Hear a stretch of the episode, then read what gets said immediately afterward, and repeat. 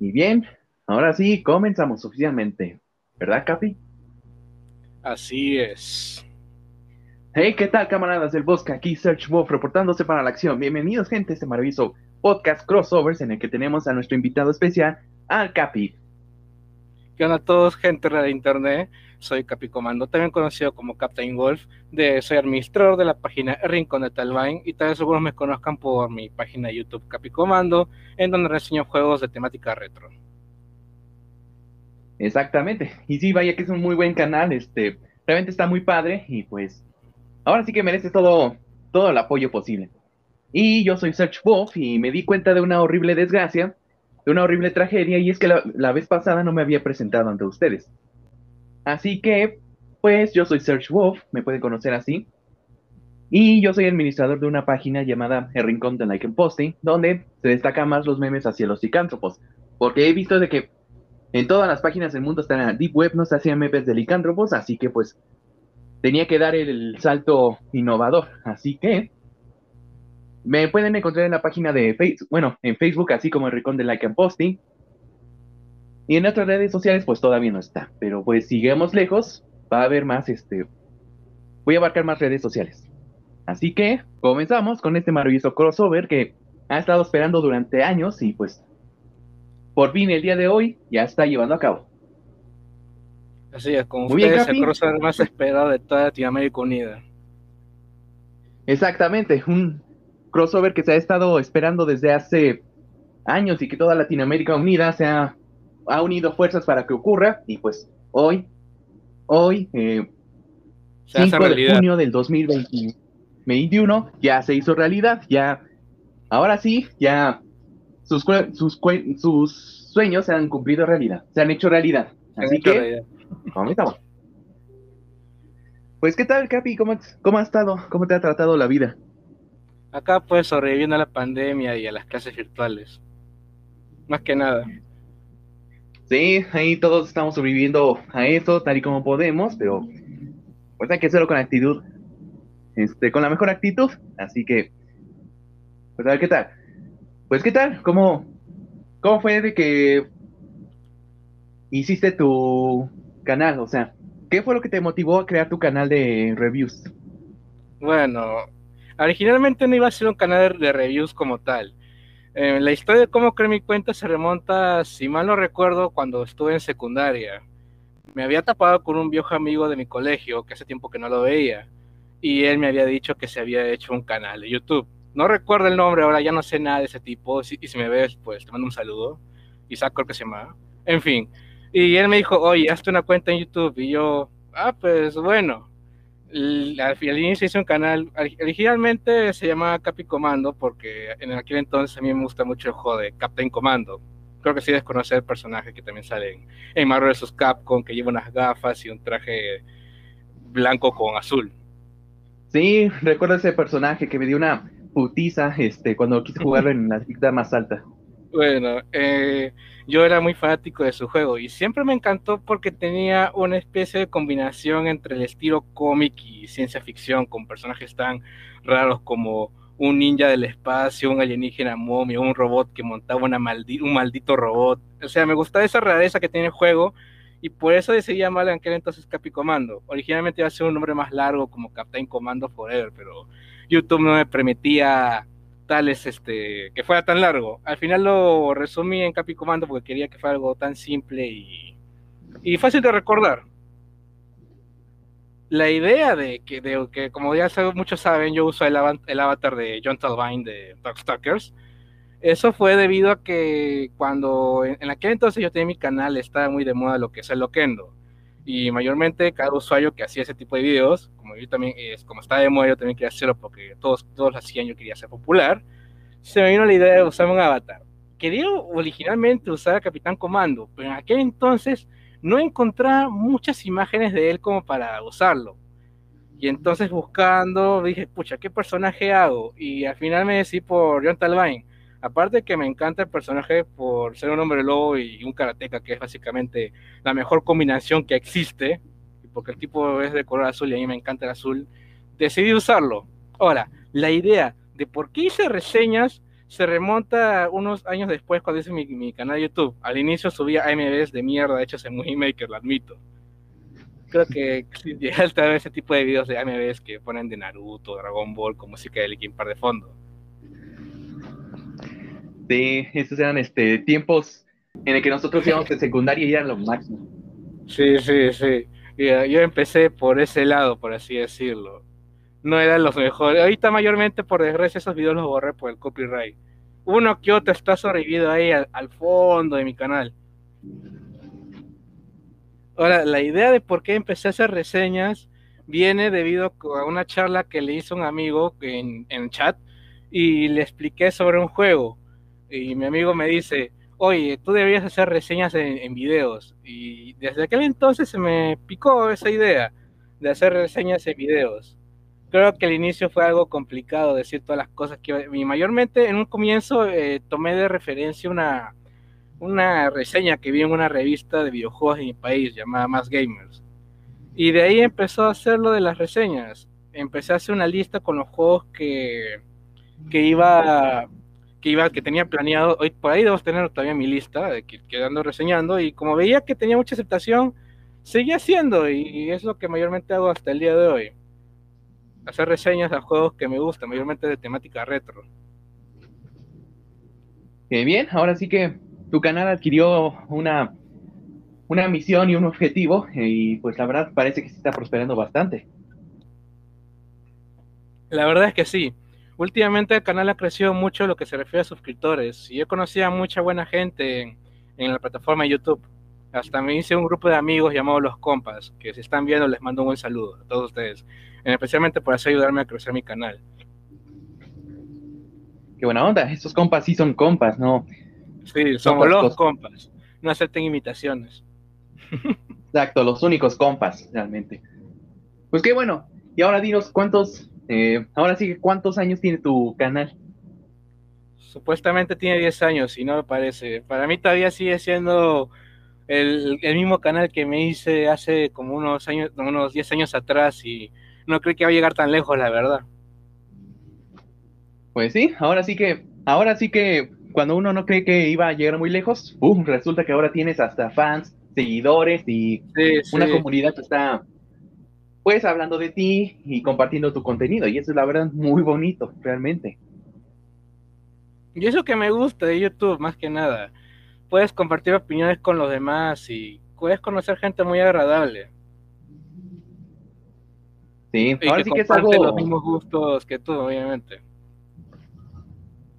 Exactamente, ahora sí que mientras más famoso te vas haciendo, más gente vas conociendo, desde la extraña hasta incluso las buenas personas que realmente te ayudan bastante Te entiendo. Hoy en día puedes conocer, como yo siempre digo en mis videos, como dice, qué onda la, que la gente rara del internet, porque uno puede encontrar de todo tipo de personas en, en este mundo que conocemos como el Internet. Sí, a veces el Internet puede ser un lugar muy genial, muy chido, y otras veces se puede, puede ser peligroso. puede ser muy peligroso, muy... ya ni la Deep Web te llega tanta peligrosidad. La verdad, la verdad, eso es verdad. Ya le digo, ella parece un chiste hoy en día. Sí, pero siempre que sepamos este cuidar bien nuestra nuestra identidad personal, este, y ahora sí que nuestros datos personales, y mientras no, no nos metamos con personas raras o peligrosas, pues ahora sí que, pues a toda madre, ¿no? Sí, así es, más que nada. Así es. Hay que conocer bien a la gente en estos lados. Y incluso nunca sabes, a veces la persona más rara, pues al final se puede convertir en tu mejor amigo. Exacto, sí suele pasar ese caso de que dices, no manches, este, este tipo qué, o, no sé en qué mundo vive. Lo que dices, dices, qué raro este tipo, nunca me haré amigo de él. Ah, pero unos tres deditos después y ya son patas, se saludan. Y... Sí, ya está, saben que le gusta el uno al otro. no, no homo. no homo, pero... pero sí, son amistades que no te, no te das cuenta de que pues sí se convierten en unos buenos amigos y y ese, nada, al rato le dejo de hablar, pues ya se pospuso por años y, y ahora ya se volvieron los panas, este, los mejores panas del, del área.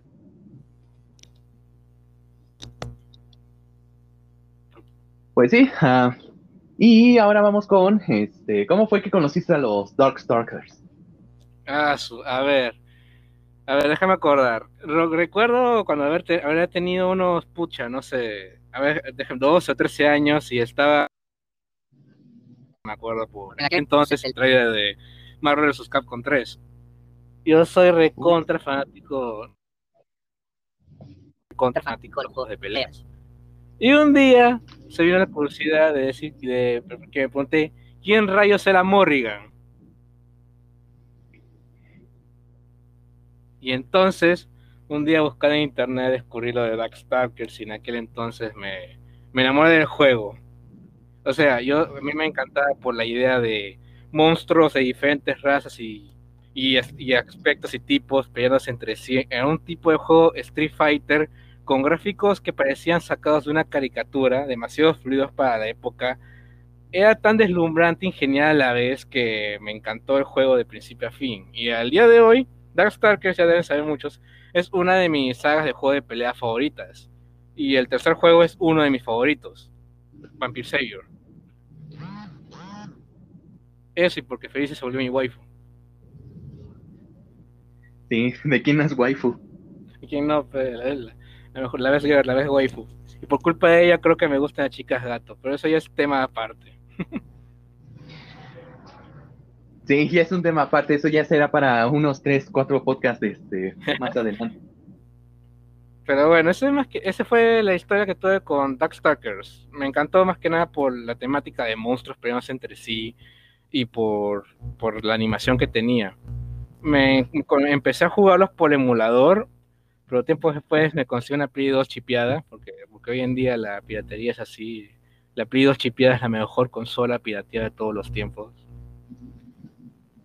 Y uno, uno, uno, siempre tiene que buscar bien los juegos que, que, encuentre. Y sin querer me encontré con una colección que salió de Darkstalkers de Play 2 y desde ahí no le paró de jugar ya creo que ya todos deben saber cuál es mi personaje favorito y toda la cosa. Bueno, ya hasta le dediqué un video sobre la saga, que hasta me quedó medio largo, como unos 20 minutos, que valen la pena ver. Está por ahí.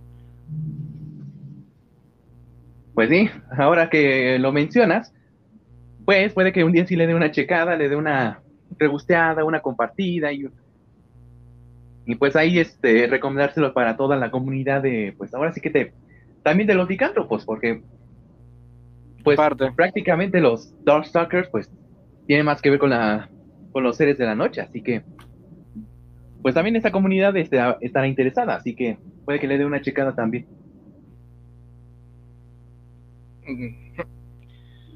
Sí, ¿qué más? No me acuerdo qué más llegué a conocer de Darkstalkers. Bueno, me topé con, con sus ovas, que tenía una adaptación en anime. Y me acuerdo que hasta gasté todos mis ahorros una vez hacerme un autorregalo, que era un libro de arte de Darkstalkers en Navidad. Básicamente eh, agarré todo, vi que estaba en oferta y agarré todo mi chanchito, rompí el pobre chanchito y agarré todo y dije, a la mierda, voy a comprarme ese libro. Me fui corriendo de mi casa hasta la maldita tienda para agarrarme ese libro de arte y no me arrepiento de nada. Exacto, es dinero tuyo y tienes la libertad de gastarlo en lo que quieras. Ahora sí que sí, después no tienes tantas ataduras. y después te arrepientes, pero en el momento todo está padre y pues nada puede, nada podía. Este, nada puede malir sal. Nada puede malir sal. Exactamente, nada podía malir sal. Pero bueno, es, supongo que ha de haber valido toda la pena, ha de haber valido cada maldito segundo. Valió la este, pena cada maldito segundo, cada maldito sentado que me fui corriendo como nunca en mi vida para ir a la tienda. Decir, ya y, y, me acuerdo que el tipo dijo, llegase rápido, ya dame el maldito libro. Y me dio todo el libro y me acuerdo que ya mi casa cansó como nunca. como nunca en mi vida. Había roto mi límite en velocidad. Y eso que no soy una persona que corre mucho. No, ahora sí que casi uno se tiene mucha actividad física, pero en cuando se trata de algo que es de vida o muerte, ahora sí que sacas hasta el ultra instinto y ya vas corriendo toda madre. Iba a decir eso, hasta uno saca hasta el ultra instinto, saca, saca todo y al final vale la pena. Un ejemplo, creo que también una anécdota que creo que muchos saben, que me gustaría contar, que bueno, no, para los que no sepan, así que en un futuro voy a ser repartidor de McDonald's, pero dejando esa tragedia eh, en otro lado, un día tenía que entregar un proyecto y por mi mala suerte me olvidé guardarle mi mochila. Me acuerdo que yo le mentí, entre comillas, a profe, diciendo que iba a ir al baño. Y gracias a Dios, el, eh, mi instituto está cerca de mi casa. Bueno, no tan cerca, pero eh, a ir caminando y me demora una media hora. Fui corriendo hasta mi casa, me traje lo que me faltaba y regresé en Uber, corrí de nuevo hasta el instituto, subí como unos cinco pisos o más, no recuerdo, y tuve que entregar el maldito proyecto, pero me acuerdo que cuando quería regresar a mi casa, no sentía mis piernas, estaba caminando como un zombie hasta mi casa. Me imagino, después de una corretiza, pues ya tus piernas decían, no manches, güey, para, ya, güey, ya, este, ya excediste todo el... Escucha, escucha, escucha. ¿Tú has jugado God of War 2? Sí, sí he jugado God of War 2. Ya, ya. ¿Te acuerdas esa parte en la que Kratos, después de que destruye a la estatua gigante, pierde todos sus poderes y sale todo caminando y ni siquiera puede moverse cuando se pelea con Zeus? Ah, sí. Ya, ya. Así estaba yo cuando iba a regresar a mi casa. Rayos. Ahora sí que sí que estaba el cansancio hasta su punto máximo, así de... Sí, solo, pues faltaba, que, solo faltaba que viniera Zeus y me partiera la madre ese día. Sí, ya solo faltaba.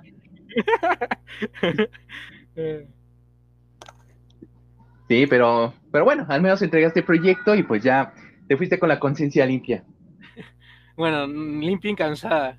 Me acuerdo que me, me, me dolía el cuerpo hasta el día siguiente y lo peor que tenía clases el día siguiente. Creo que caminabas este como Bambi apenas este apenas naciendo. No, está caminando ya como zombie literalmente, literalmente.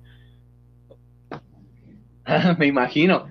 Sí, cuando llegas a ese máximo sí caminas este Ahora sí que con las piernas este temblando. Sí, no me voy a olvidar ese día por una tontería, por algo que yo me olvidé. Esas cosas son, son cosas que solo me pasa a mí por así decirlo, y a nadie más, lo más probable, quién sabe. Sí, porque ahora sí que son cosas que pasan únicamente a tu vida, pero al menos son de las más chidas, o sea, son de las que puedes mencionar y pues ahora sí que vas a sacar a parece, una tragedia, parece tragedia, pero es anécdota. Exacto, esa es la frase de que es la, es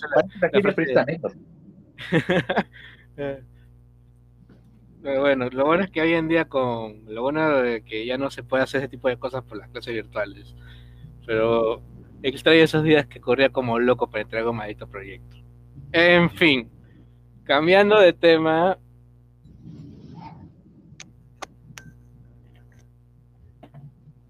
Ajá. Como decía, tenía una Play 2 chipeada y desde aquel entonces le empecé a sacarle el jugo a, la Play 2 chipeada. Genial, y pues fíjate que yo también le saqué jugo a una Xbox chipeada, así que... Ah, también tienes consola chipeada. Sí, yo tenía mi Xbox este, chipeada y ya... ¿La, la, primera Xbox o la 360? Tanto la primera como la, la 360. Ah, chuma. Por ejemplo, a, mí hace poco le, dieron un upgrade a mi Play 2 chipeada y ahora le juegos de Play 1 chipeados.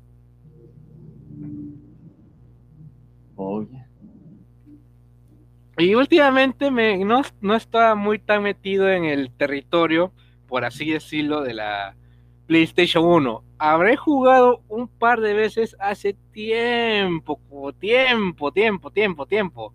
Y ahora he vuelto a jugar y he descubierto algunas cosas que no sabía que existían para la para la primera Play. Como por ejemplo los juegos de Crash, que en su tiempo los jugué poco y ahora los estoy jugando al máximo. Me encantan los, los primeros, la trilogía de Crash Bandicoot para Play 1. No estoy tan familiarizado con los juegos que tuvo Crash en Play 2. Siento que ahí decayó un poco la saga. Ahorita se han dado un levantón con los remakes que ha tenido y la cuarta entrega. Sí, sí oí de eso, de que literalmente la saga se, se levantó bien. Este, sí, o sea, se levantó bien como, como te digo con la llegada del Play 4, que nadie creía que Crash iba a regresar hasta que anunciaron el, los remakes de la trilogía de Play 1 y la nueva entrega que salió el año pasado.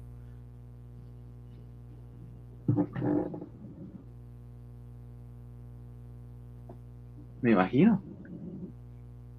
Sony hizo casi lo imposible que era revivir a Crash, que, el pobre casi se muere en la Play 2. También, no sé si has llegado, conoces el juego de Pepsi Man. Uy, ese es ahora sí que un juego de... De culto. De culto. Todo gamer debió haber jugado esa madre. Mira que se ha vuelto muy popular este por el internet considerado como un juego de esos que son tan malos que son tan buenos.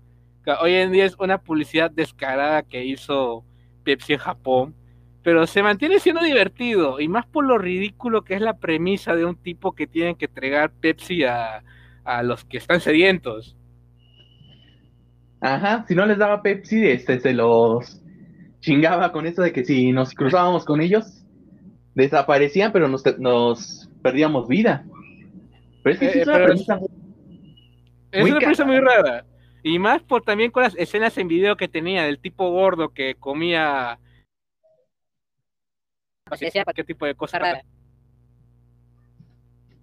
Es un juego que mantiene El juego, el, juego, mantiene una chispa tan rara que, que te que, que, que encanta. Es como digo, tan malo que es tan bueno. Uno sí Debe conseguir Pepsi Man. Ajá, o sea, es un juego que de plano tienes que al menos, al menos tenerlo en tu galería, este, en tus carpetas de juegos, porque es un juego que de, plano no, no te puedes perder, no puedes, este, ahora sí que decir, ah, Pepsi Man sí lo conocí, pero nunca lo jugué, porque esas sí son, este, es una, es una barbaridad, es un insulto hacia la cultura gamer, no haber jugado este Pepsi Man. Y te das cuenta que se exageraré un poco con lo que diré, pero el juego estaba un poco adelantado en su época, ya que hoy en día tenemos juegos similares del tipo que va corriendo en celulares. Pepsi Man se podría decir que fue el pionero de ese género, de los géneros runners. Fíjate que no me había. Ajá, no, no el celular tiene juegos de que van corriendo como el, Subway Surfer o el, el, juego de Sonic ROM Pepsiman fue el que, por así decirlo, ideó, la, ideó lo del género runner, que, que el personaje corra solito y tú le esquivas y toda la cosa. Fíjate que no lo había pensado de esa manera, este, porque ahora, sí que lo jugaba y pues no le daba mucha importancia. ahora ha sido una mera coincidencia o se habrán inspirado, no sabemos. Y hoy en día hasta hay gente que sigue pidiendo para una secuela de Pepsi Man a pesar de lo raro que suena.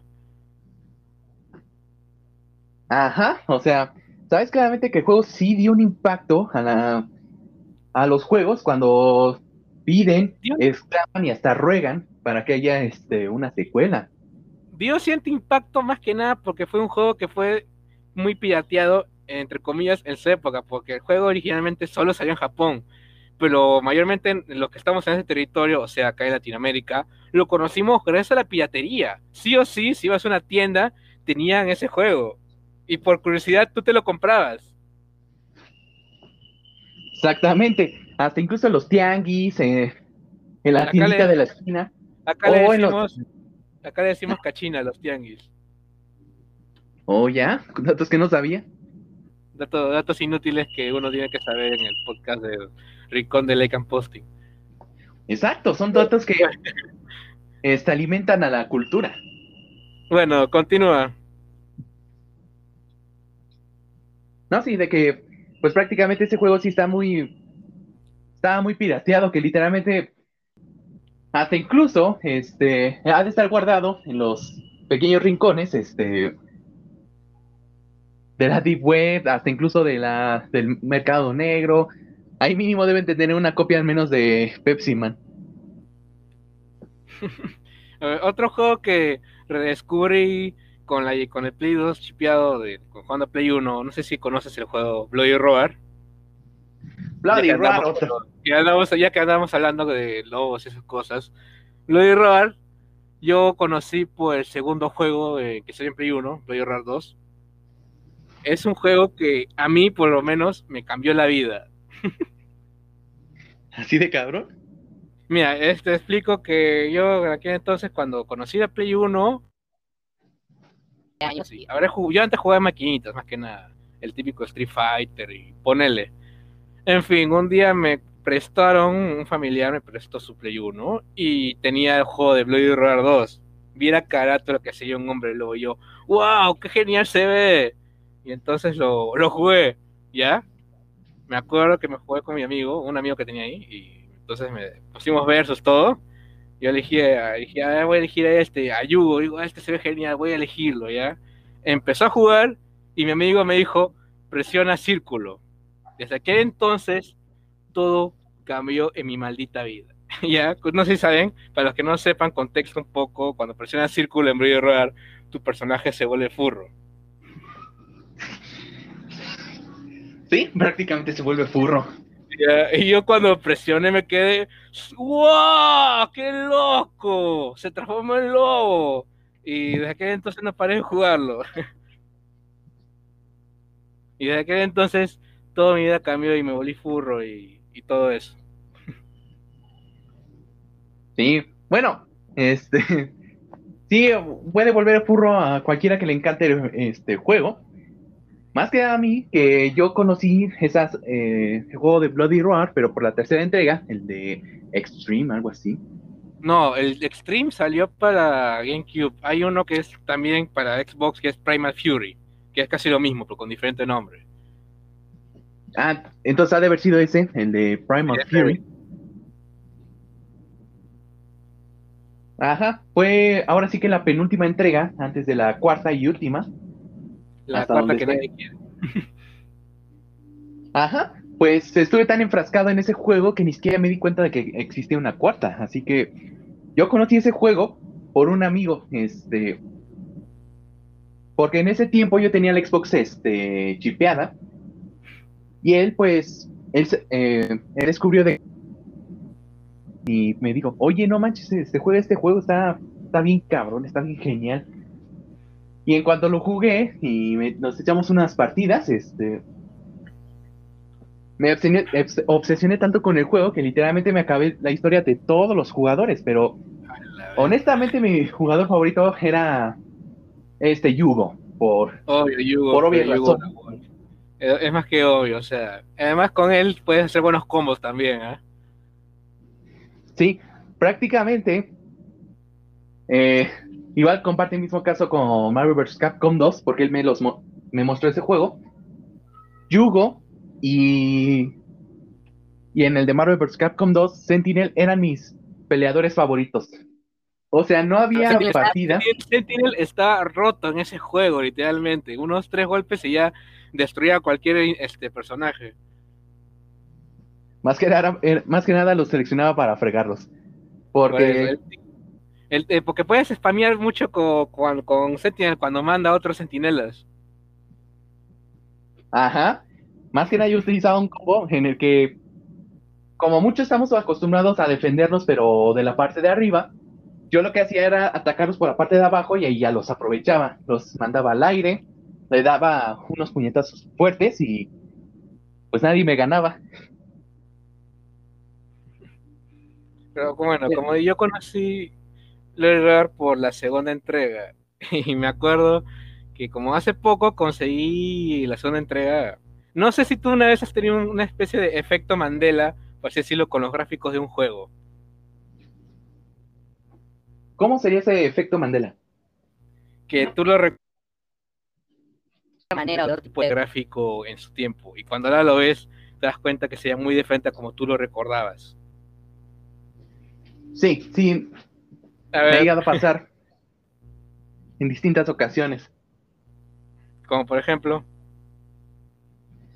Por ejemplo, yo no tiene mucho que jugué el de Grand Theft Auto 4 y yo decía, no man, en su tiempo, porque yo lo jugaba cuando tenía como unos, ¿cuántos? Unos 10, 12, 14 años más o menos, y decía, no manches, este juego es de la, es la realidad, o sea, es, ya es la realidad este, plasmada en videojuegos. Y como no tiene mucho, hace unos meses, no, más, de los más meses, este, que me lo había comprado y quería completar al 100%, decía, no manches, a esto le decía el juego de la realidad, o sea, la historia está muy buena, pero prácticamente muchas cosas estaban casi como hechas de plástico, como que de, prácticamente de lo, del diseño de los personajes en sus etapas alfa y beta, pues literalmente los plasmaron ahí y pues... Y pues sí te quedas como de... Ah, a mí me llega a pasar, a mí me llega a pasar con algunos juegos de, de Play 1. O sea, por ejemplo, Video Rare 2, cuando lo dije, pucha, qué genial se ve y todo. Cuando lo vi, me quedé, ¿por qué todo está tan cuadrado? y, y así es, y así estoy con varios juegos de Play 1. De hecho, me pasó también con los juegos de Gears of War. Este, como hay retrocompatibilidad en los de Xbox, eh, fue hace unos años, este, me descargué otra vez el 2 y el 3, porque en su tiempo lo jugué y me parecía un juego increíble. Me sigue pareciendo un juego increíble. Pero en cuestión de gráficos sí decía, no manches, es la verdadera guerra, sí. Así está de plasmada. Pero cuando ya los juegos eh, no, sobre todo a la parte de cuando matas a alguien con una motosierra. En este tiempo decía, no manches, es lo más realista posible. Pero ya cuando lo juegas en estos tiempos, ya con, un Gears of War más actual, pues sí te quedas como de, no manches, parece que estás este, matando un muñeco ahí. Un muñeco que nada, le agregaron sangre y pues ya está. Y hasta incluso las tripas, ahí los pedazos de cuerpo, pues sí te los creías desde en ese momento, pero ya cuando los ves, dices, no manches, ¿qué onda con esto? Otro caso que me pasó es cuando estaba volviendo a jugar. Bueno, hace poco hice una reseña de Altered Beast, el antiguo, no el de Play 2, el antiguo. Ese donde revives y te, tienes que chingar unos zombies y te vuelves lobo. Ajá, sí lo llego a jugar. Me refiero a la versión antigua, no la de Play 2, para que no, para que no nos confundamos. Creo que sí, que era como que en, eh, como que en espacio de dos Ocurre en la mitología griega. Al comienzo te reviven y peleas en una tumba. Ajá, creo que sí me acuerdo que hasta incluso. Ajá. Ya, como te decía, ya, me acuerdo yo que cuando o sea, en el juego también te puedes transformar en lobo y toda la cosa. Y yo recuerdo que cuando lo jugaba de chivolo, de, o sea, de pequeño, acá cuando usted, eh, acá mayormente decimos chivolo a una persona que es pequeña, eh, yo me acuerdo que el lobo tenía cola. Y ahora que le he vuelto a jugar, me di cuenta que no lo tiene. Nada más está la. Y es raro. Y, a mí se me hace raro porque yo me acostumbré a ver licántropos en cola. Sin cola no, weón. ¿Entiendes? Sí, obviamente. Eh, todo lobo tiene que tener su cola. Incluso los licántropos tienen que tener su cola. Igual lo de pasa con sí. No me he dado cuenta de eso. se sé que es una, sé que es un, sé que es algo insignificante, pero se me hace raro que, que no tenga en, en, un juego que ocurre en la mitología griega. Sí, cierto, ocurre. En fin. en fin. Y como bueno, también este, había jugado, llegaste a jugar, creo que sí llegaste a jugar la versión de Play 2, creo, ¿verdad? O sí debes conocerlo mejor. ¿El de Scrockers? No, el de Alter Beast. Ah, sí, sí, Alter Beast, ese. Ya, lo sé, me refiero a la versión de Play 2.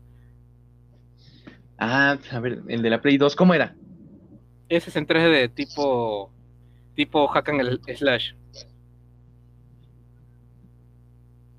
Esa la versión en 3D también te puedes te ocurre mayormente en el presente. Ahí te transformas por medio de la genética. Si bien el juego está por ahí, sí es entretenido, pero en, mi, opinión el, siempre tuve problemas con el control que era un poco lento al hacer combos. Algo que me encantaba de ese juego, de la versión de Play 2 de Altered Beast, que eran demasiado gráficas. Ajá. Gráficas, gráficas en el sentido que cuando se transformaba, vías una cutscene, una escena donde el personaje se, se le rompía la piel, se le salía el, tejido humano y salía lo, el, toda la huevada. ¿Me entiendes? Sí, creo que sí llegué a ver esas dinámicas. Bueno, esas cinemáticas, perdón. Y siempre se me hizo un buen punto. Al igual que el juego original, siempre lo más atrayente eran las transformaciones. Y la versión de Play 2 sí cumple en ese motivo. Lo demás, pues. Eh, está para pasar el rato. Pero sí siento que se puede haber hecho un poquito más con esa mecánica. Y se nota que la pudieron más en esa mecánica de los golpes en Sonic Unleashed. Ajá, otro, otro juegazo. Nunca entendí por qué hay gente que tiene tanto, tanto hate a ese juego. O sea, no es tan malo tampoco. No, no he jugado los siguientes juegos de Sonic en 3D. Pero al menos en mi caso, con los juegos en 3D que juego de Sonic en PlayStation 2, por ejemplo, Sonic Heroes y el Shadow the Hedgehog, tenían demasiados bugs que eran injugables esas versiones. Y sin olvidar el Sonic 2006, esa, madre. yo, agradezco que esa madre no haya salido en PlayStation 2, porque no sé si eso había sido bueno o malo. Creo que es bueno, fue bueno. Porque originalmente se tenía planeado que saliera para PlayStation 2, pero como lo retrasaron varios años después, lo pusieron al final a Play 3 y ya ponen el Play 3 ya quema. Y creo que fue una excelente decisión porque esa madre, o sea, sí me gusta mucho Sonic y pues la verdad sí llegué a jugar el juego, pero te juro que son de esas, de esos juegos que dices, si no tienes nada que jugar y realmente necesitas jugar para no pasarte el rato, este, pues haciendo qué hacer. O si quieres sufrirte a ti mismo. Si quieres sufrirte a ti mismo, juega Sonic 2006. Ese juego te puede interesar. Pero te juro que odié ese juego, lo, lo detesté. A pesar de que soy fan de Sonic, lo detesté, definitivamente. Sí, fue un punto, fue un punto bien bajo para la franquicia que no se repuso, que no se repuso hasta tiempo después. Así de malo le fue. Y todavía peor, que era un juego para aniversario. Exactamente, o sea, desperdiciaron un potencial muy bueno. También, bueno, hay, hay, una historia bien larga con la historia que hubo detrás del juego, como que muchos de esos desarrolladores se fueron a mitad de este y por eso el juego quedó más o menos así. Hoy en día hasta hay fans que han hecho parches para mejorar el juego. Fíjate que eso no me lo sabía. Donde quitan los bugs y lo hacen más jugable, entre comillas. Desconozco si el proyecto sigue en pie. No, hombre, ahora sí que me gustaría jugar esa versión del parchado. Porque era. En ese ahí se presentaba un bug, el cual ya no te permitía avanzar. Y así era de, bueno, ya pasó este bug, pero ya hay que seguir adelante. Luego otros. Y otro, ya, como digo, yo no he jugado este Sonic 2006, ¿ya? Pero las versiones, como digo, Sonic Heroes y Shadow para y después recibieron un port para Play 2. Y esos ports literalmente tienen los mismos problemas que Sonic 2006. Hay varios bugs que no te permiten avanzar en algunas zonas, a veces el juego se congela o los personajes se quedan estancados. Por eso, yo dudé en su comienzo a comprarme Sonic Unleashed, pero le quise dar una oportunidad porque en aquel entonces me había vuelto bien fanático de Sonic. Y sorpresa, el juego era jugable, claro. No sé cómo será la en otras versiones, pero el único problema que tenía con la versión de Play 2 es que no te podías saltearte las malditas escenas. Ah, sí. No. Y lo Mira, y sabes que otra cosa, el único, son dos problemas que tengo con la versión de Play 2. No poder saltearte las escenas y el tutorial duraba como un, ah, duraba como media hora, porque literalmente una misión te decían, avanza, la otra misión salta, y yo, ya, quiero jugar el maldito juego. Y una vez terminó ese tutorial demonio, es donde se viene lo bueno.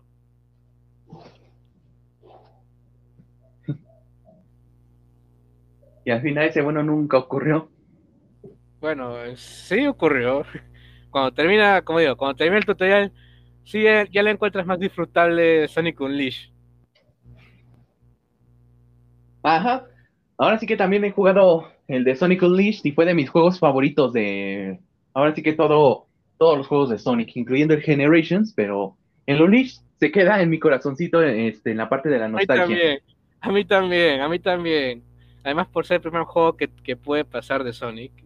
Como dije, aquel entonces me, empecé a encantar, me empecé a, a encariñar con la franquicia, a conocer más de sus juegos y Unleashed fue un punto que me gustó mucho aparte de ser más jugable que las otras versiones que mencioné, eh, lo que más me gustó, al menos de la versión de Play 2, que no sé cómo serán las otras versiones, es que podías volver a jugar cada rato los mismos niveles y encontrar más secretos y, más niveles podías desbloquear.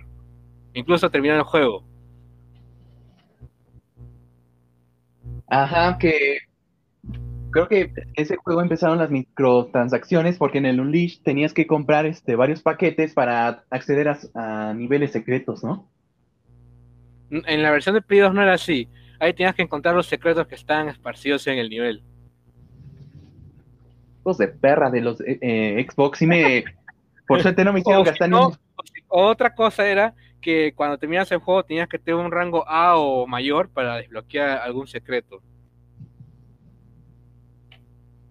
Sí, creo que todavía se apiadaron un poquito, pero sí, algunos de plano sí te lo vendían para que pudiese seguir su, este eh, continuar jugando porque es secretos. Y bueno, bueno, llegando a hablar de eso, creo que la mecánica que a muchos no les gustó fue lo de las fases del, del Iso Lobo, también conocido como Werehog. Ajá. Pero a, a, mí me encantaba más que nada porque durante los niveles podías mejorar a Sonic y eh, a Sonic Globo y hacer que tuviera ataques más locochones. Ajá, era lo que más me encantaba. Era lo que, era, a mí me encantaba. O sea, podías mejorar a Sonic y hacerlo literalmente un lobo indestructible, literalmente. Literalmente, porque ahora sí que cambió la dinámica, porque ahora sí que en toda la saga de Sonic solamente se hacía bolita y pues ahí se mandaba. Ajá. Y pues ya siendo lobo, pues ahora sí que ya había más dinámica de combate, así que no veo por qué le criticaron eso a los más que nada a los de los veteranos en cuestión de, de Sonic. Es un juego que divide mucho al fandom. O a algunos les gusta y otros no. Para mí fue, en opinión, un, un, un pequeño levantamiento para el tropezón que se dio en 2006. Ya Generation ya levantó a Sonic ya en lo alto. Y debió haber sido el, juego de aniversario que debió haber sido 2006. Ajá, ahora sí que el juego daba mucho de qué hablar. Más no lo ejecutaron tan bien como se esperaba. Así que tal vez un remake, este, pues no le dije nada mal. Después de otro tropezón que se dio con Sonic Forces. Ay, me había olvidado de esa cosa pero después se levantó con Sonic Mania. Sí, cierto, Sonic Mania sí. Dicen que sí rifó. Bueno, eso que fue hecho por fans más que nada, que fans que sea que hicieran el juego. Bueno, eso demuestra que la comunidad está todavía quiere a Sonic este en lo más alto de lo de lo chingón. Sí, porque si no son como Nintendo y te, y te denuncian y te borran el juego, si no. Sí, prácticamente te demandan si tan solo dices eh, sus nombres. Llegó a pasar, por ejemplo, como un fan que hizo un remake Nintendo al poco tiempo lo llegó a, borrar el juego, más que nada porque porque coincide, porque una mera coincidencia, Nintendo tiempo después sacó su remake de Metroid 2. Chale, sí que están muy perros. No, sé si habrá sido mera coincidencia o Nintendo dijo, mmm, este fangame de Metroid 2 es muy bueno. Tal vez deberíamos hacer nosotros nuestra versión y demandamos al tipo que lo hizo. Qué listo que sos, Nintendo. Maravillosa jugada, Nintendo. Eh, sí, bien, no, he jugado el, remake oficial de Nintendo, el de es que está hecho por fans, muchos lo consideran mucho mejor. Yo lo jugué y sí estuvo muy bueno. Más que nada porque los primeros Metroid sí es un poco complicado por, por no tener mapa y uno se pierde a la primera. Ajá. Lo bueno es que los juegos siguientes ya tuvieron mapa y lo hacen más disfrutable. En especial los de Game Boy Advance, que son los que me encanta, el Metroid Zero Mission y el Fusion. Oh, ya, sí, llegué a ver uno que otro de Metroid y literalmente, de no sé por qué dijiste que no había mapa ni... Los dos, mayormente los primeros juegos, el primero y el segundo son los que no tienen mapa y son algo confusos al jugarlos. Ya de ahí en adelante con Super Metroid, ahí es donde empezaron a agregar mapa y ya se siente una mejor experiencia al jugarlo. Al menos en mi opinión. Me imagino, ahora sí que todo buen juego tiene sus mejoras y sus tropezones. Eh, por algo, por eso, por algo, por ejemplo, el primer Metroid, el de NES, tuvo un remake en Game Boy Advance llamado Metroid Zero Mission, que aparte del mapa agregó más jefes y, y más contenido. Incluso podía jugar la versión original ahí. Ajá. Y que ahí también sacaron otro que era Metroid Fusion, que aparte me gusta por la atmósfera de terror que da el juego con el clon del, de Samus, el Sax, que te persigue. Y el juego da esa atmósfera de terror de que en algún momento el clon te va a matar y se adapta muy bien a ese tipo de experiencia tipo survival horror. Me imagino, supongo que pues así prácticamente estaba originalmente hecho este ese juego, ¿no? Sí, el remake de hecho por fans sí. Pero como digo, Nintendo lo demandó y toda la cosa. No es tampoco no es el único que hizo que le pasó lo mismo.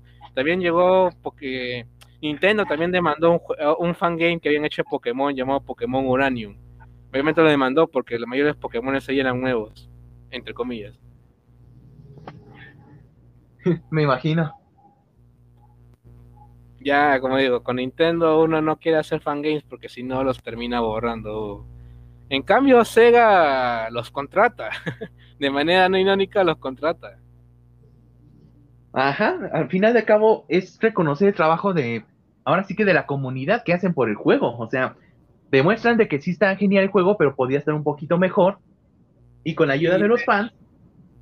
Y de hecho, es verdad, los desarrolladores de Sonic Mania anteriormente hicieron el, la versión de Sonic 1 y 2 para celulares y agregaron y mejoraron la, eh, todo el juego, como agregar el spin dash a Sonic, hacer que los gráficos tuvieran 60 FPS y, y, y, ¿cómo se llama? Y balancear la dificultad, hacerlo menos difícil de lo que ya eran. Y funcionó. Son, son remakes que, que a pesar de estar hechos celulares, son más y más divertidos. Hasta podías guardar, hasta puedes guardar la partida, algo que no se podía en los juegos originales. Hombre, con razón, este. Sí necesitaban una, una pulida para que quedara perfecto el juego. Y le dieron tremenda pulida. E incluso agregaron, por ejemplo, en, el remake de Sonic 1 puedes jugar con Tails y Knuckles si los desbloqueas. No, hombre, eso hace, estar chingón. Es chingón. Pues, lo bueno es que los juegos pesan poco. Si algún día no tienes nada que hacer, me te descargas y te puede pasar un buen rato. Sí, definitivamente lo voy a Lástima que por el momento esas versiones no están para consolas. Porque si lo fueran sería un, un milagro. Sería algo hermoso.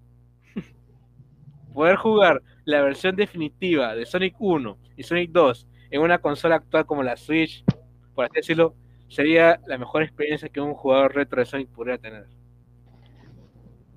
Hasta incluso comercial, porque pues prácticamente todo fan de Sonic pues está en distintas consolas. Unos están en, en Switch, otros en Xbox, otros en Play. Y si lo llegaran a, lanzar en consolas, el dineral que se juntaría. sí, la verdad.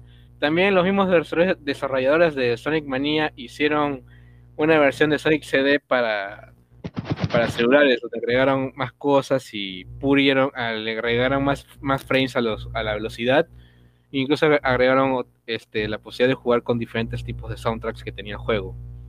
En fin, es, es impresionante ver cómo un grupo de fans pudo hacer un remake muy superior a lo que llegó a ser Sega en su momento. Exactamente, la creatividad no tiene límites. y más cuando, y más cuando es este, y más cuando son fanáticos de Sonic. Deja tú que sean fanáticos de Sonic. Cuando se trata de juegos clásicos, ahí sí que explota a toda madre la creatividad. Eso sí, eso sí. Es lo interesante de ver qué es lo que llegan a hacer los fans con, con a, crear su propia versión, por así decirlo, de sus propios juegos o personajes. Por ejemplo, eh, hace poco, bueno, no hace poco, unos días, no, unos meses atrás me topé con un fangame donde podía jugar con Waluigi. Ajá. Ya que como medio fandom de Smash lo pide para, para que esté en Super Smash Bros. Eh, al pobre Waluigi, unos fans hicieron una un Super Mario World, entre comillas, tipo de Waluigi, pero que tenía poderes psíquicos y podías jugar con ellos, o sea, podías agarrar a los, a los enemigos y usarlos a tu favor y cosas así. Psycho Waluigi se llama el juego, y me sorprende ver que a pesar de que Waluigi no sea el personaje favorito de muchos, llegó a tener su propio juego por los fans. Ahora sí que son de esos personajes que que uno, no se espera que tenga un juego. Exactamente, y al final, pues, ya están este, lanzando ese juego individual. Sí, está fácil para encontrar en internet. Ya habla, tal vez hable de él en, en algún video, pero no sé si Nintendo me, me lo borrará. Pero ya eso sería en otro costal. Sí, pero bueno, antes de seguir, este, cabe avisar una cosa estos, estas grabaciones este, nada más duran una hora. ¿Quisieras este, continuar este, en, otro, este, en otro podcast o ya quieres finalizar? Bueno, hay, que, hay que terminar lo que dure. Y tal vez si nos queda tiempo lo hacemos en otra ocasión. El show debe continuar, como dicen por ahí. Tenemos ocho minutos. Tenemos ocho malditos minutos para hablar de cualquier cosa. Así que go. Ok, creo que ah, va, a haber otro tema del cual tal vez quisieras continuar en este. Podemos inter ya sea que quisieras que cortemos este y hagamos uno instantáneamente, o sea un tema rápido express. Em, bueno, ese fue el tiempo. Eh, podemos continuarlo. Ajá. Pero bueno, antes que terminemos esta primera parte, por así decirlo, eh, en tres minutos, ya. Este, ¿Conoces Mugen? ¿Mugen? Sí. Eh, no, no, no lo conozco. Mugen es un programa donde tú puedes crear tu propio juego de peleas. Mugen. Incluso también este, con otros con los personajes que tú quieras, ¿no? Con los personajes que tú quieras. puedes poner, puedes poner a, Goku con Ryu, Scorpion de Mortal Kombat y a John Talvine y, ya tienes tu juego, tu, tu juego de peleas de ensueño.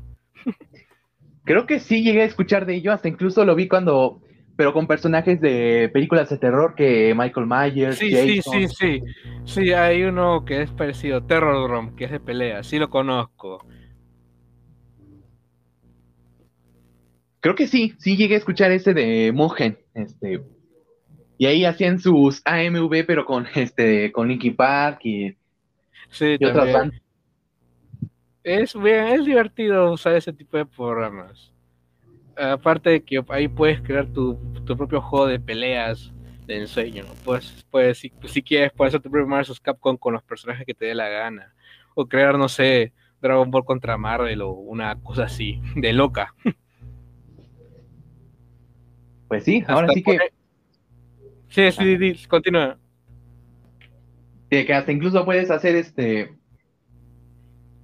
Varios, este. Que varios luchadores peleen en.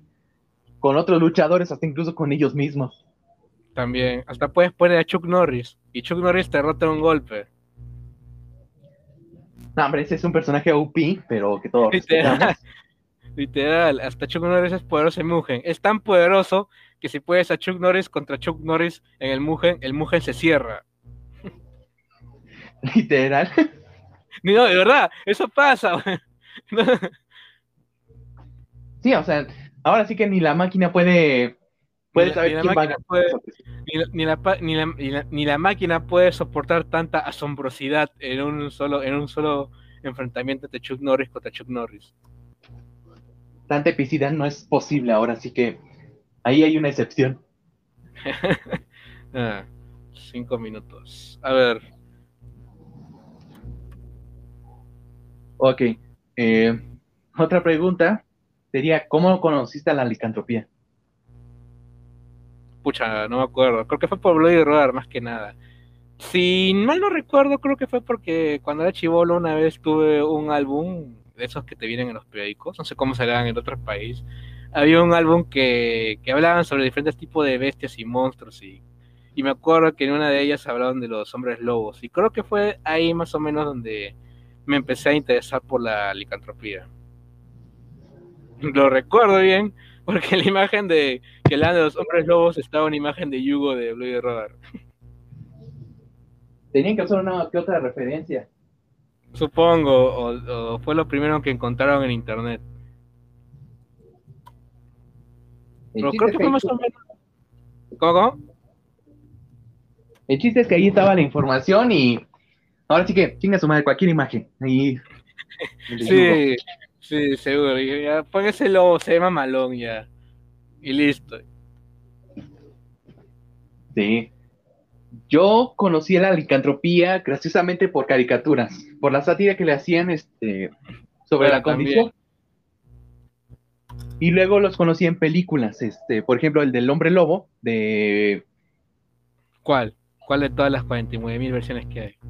Es como que la, versión remake del 2010 con este Benicio ah, sí, sí, recuerdo esa versión, muy buena. Recuerdo que su tiempo ganó el Oscar a Mejor Maquillaje. Y es que sí se lo merecía, o sea, sí. Sí, hace tiempo que no la veo, pero sí me acuerdo que cuando la vi en aquel entonces me encantó. Sí, a mí me encantó mucho más, igual con el de Van Helsing, pero el del hombre, el del hombre lobo, estuvo bastante padre, ahora sí que por eh, el realismo que se les da, el, ahora sí que la crudeza y ahora sí que lo realista que debió de haber, haber sido los hombres lobo en ese tiempo. Sí, bien, también hay que destacar, bueno, no sé si, creo que sí debes conocer la película, una película que también me gustaba, sonará medio cursi, no sé si conoces la película Lobo Adolescente, donde Marty McFly interpreta a un licántropo. Creo que sí llegué a ver, este... Es de comedia, es de comedia, es de comedia, pero también era divertido. Ajá. Bueno, sí llegué a conocer este... Que este actor de Marty McFly sí le hacía de lobo, pero... Sí, sí. No las he podido ver exactamente. Ah, sí supe de ellas, pero no las vi. Sí, es divertida. Esta es, es que es, tiene ese tipo de comedia ochentero. Es como volver al futuro, pero sin viajes en el tiempo, pero Marte es un hombre lobo. Seguro es una realidad alterna, una cosa así. Ya, ya hablaremos de eso en la segunda parte de universos alternos, ya que se acaba el tiempo. Ajá. Pues fíjate que las otras veces he visto, bueno, la otra vez que hice el podcast, pues ya hasta, hasta estas alturas ya me decía, o ya le paras o ya le paramos nosotros, pero no me ha dicho nada. Así que, pues hay que si quieres, podemos seguirle un poquito a ver si no nos cortan hay este. hay que seguir un poquito. Pero bueno, ya se va a acabar el tiempo. Pero hay que seguirle. Ajá, a ver si nos cortan o podemos seguirle. Dale. Ok, pues la verdad a mí me gustaba.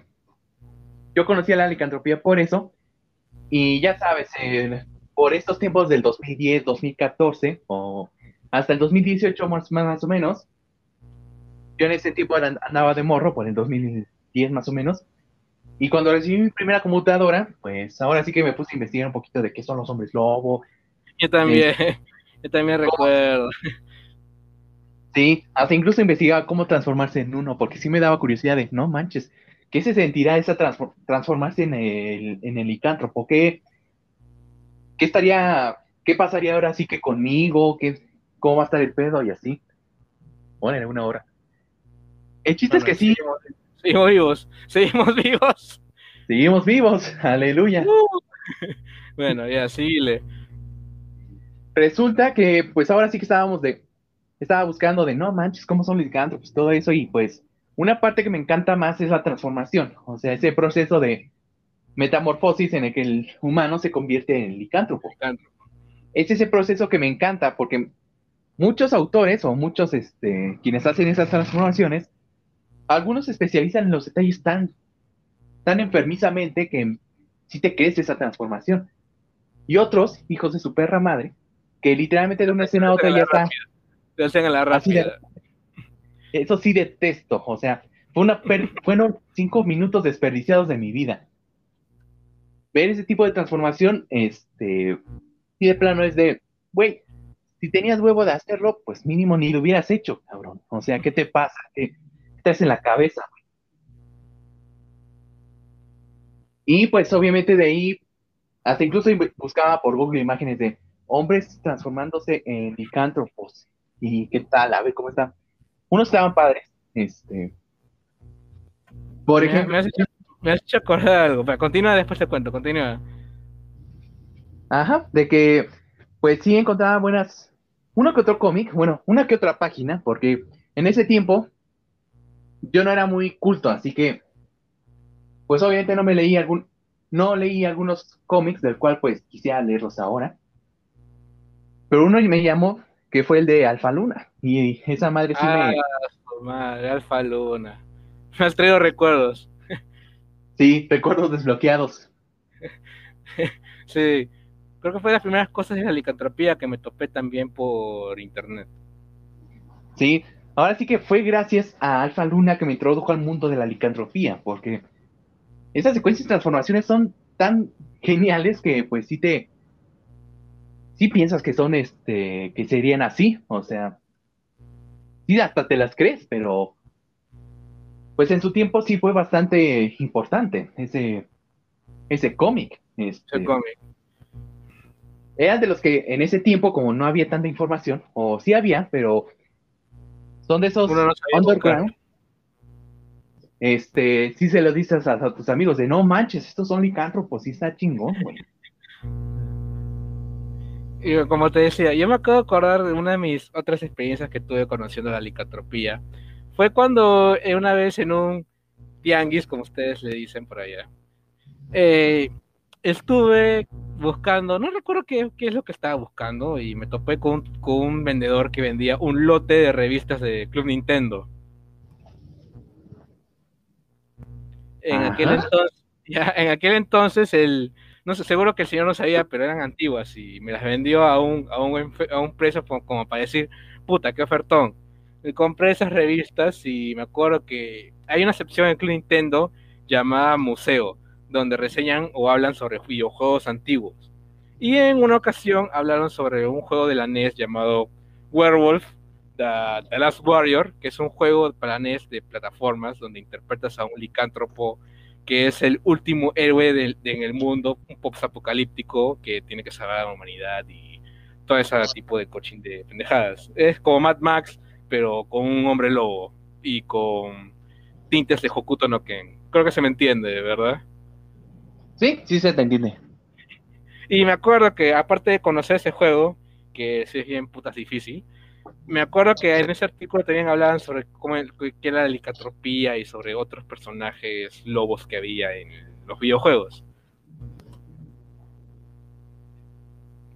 Creo que una vez lo llegué a, en la página de mi página.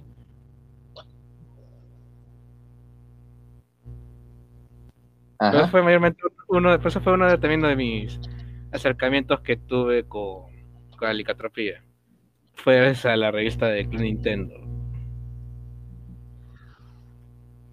Pues ahora sí que me imagino que esas esas revistas de Nintendo sí fueron muy famosas este, durante su tiempo, porque igual aquí, durante un tiempo, eh, esas revistas tienen muy, ahora sí que, eh, muy Ajá, incluso había un programa, este, Nintendo Manía. Nintendo Manía, ese mero. Sí, yo también, yo también lo conozco ese programa. Había algunos fragmentos por, por YouTube. Acá también la revista fue muy popular. Lo malo es que cuando más pasaba el tiempo, menos las traían. Y tanto fue así que hasta vendían dos por uno las revistas, me acuerdo, del Club Nintendo. Me imagino. En fin, es- me gusta mucho ese tipo de esa, esa revista. Bueno, me gusta mucho ese tipo de revistas sobre videojuegos. De hecho, de algunas de ellas yo sacar información para mis reseñas, ya sean entrevistas con el creador o ese tipo de cosas. De hecho, aunque no creas, hasta te- eh, tengo hasta alguna de las más antiguas de Nintendo. De hecho, la más antigua que tengo es la número 2, que me la conseguí en una tienda de segunda mano. Esto ha de valer una fortuna ahora. Una, una fortuna sería si encuentro la número 1, que es para algún día encontrarla. Sí. Ahora, ya con más información a la mano, pues chance sí te lo encuentras. Pero tal vez Seguro. no un precio. Sí, sí, o sea, sí, sí he visto, por ejemplo, en Mercado Libre que te venden todo un todo un pack, por así decirlo, sin sonar mal, obviamente, de, de revistas antiguas, que ahí vienen las primeras, pero creo que cuestan un riñón y, y, y medio páncreas. Sí, o ya definitivamente este, los dos riñones, ya. No, dos como- riñones y una pierna. Y esas dos piernas, pero al menos ya tienes una joya en tus manos. Ah, hace tiempo que no voy a ese- esa tienda. Me pregunto si habrá traído cosas nuevas. En fin, hablando de películas que como estabas mencionando anteriormente, se- se- no sé por qué me hiciste acordar de. ¿Cómo se esta weá? Vea, este. Gigantes de, de acero, creo que se llama. No sé creo que se llama Gigantes de acero, creo.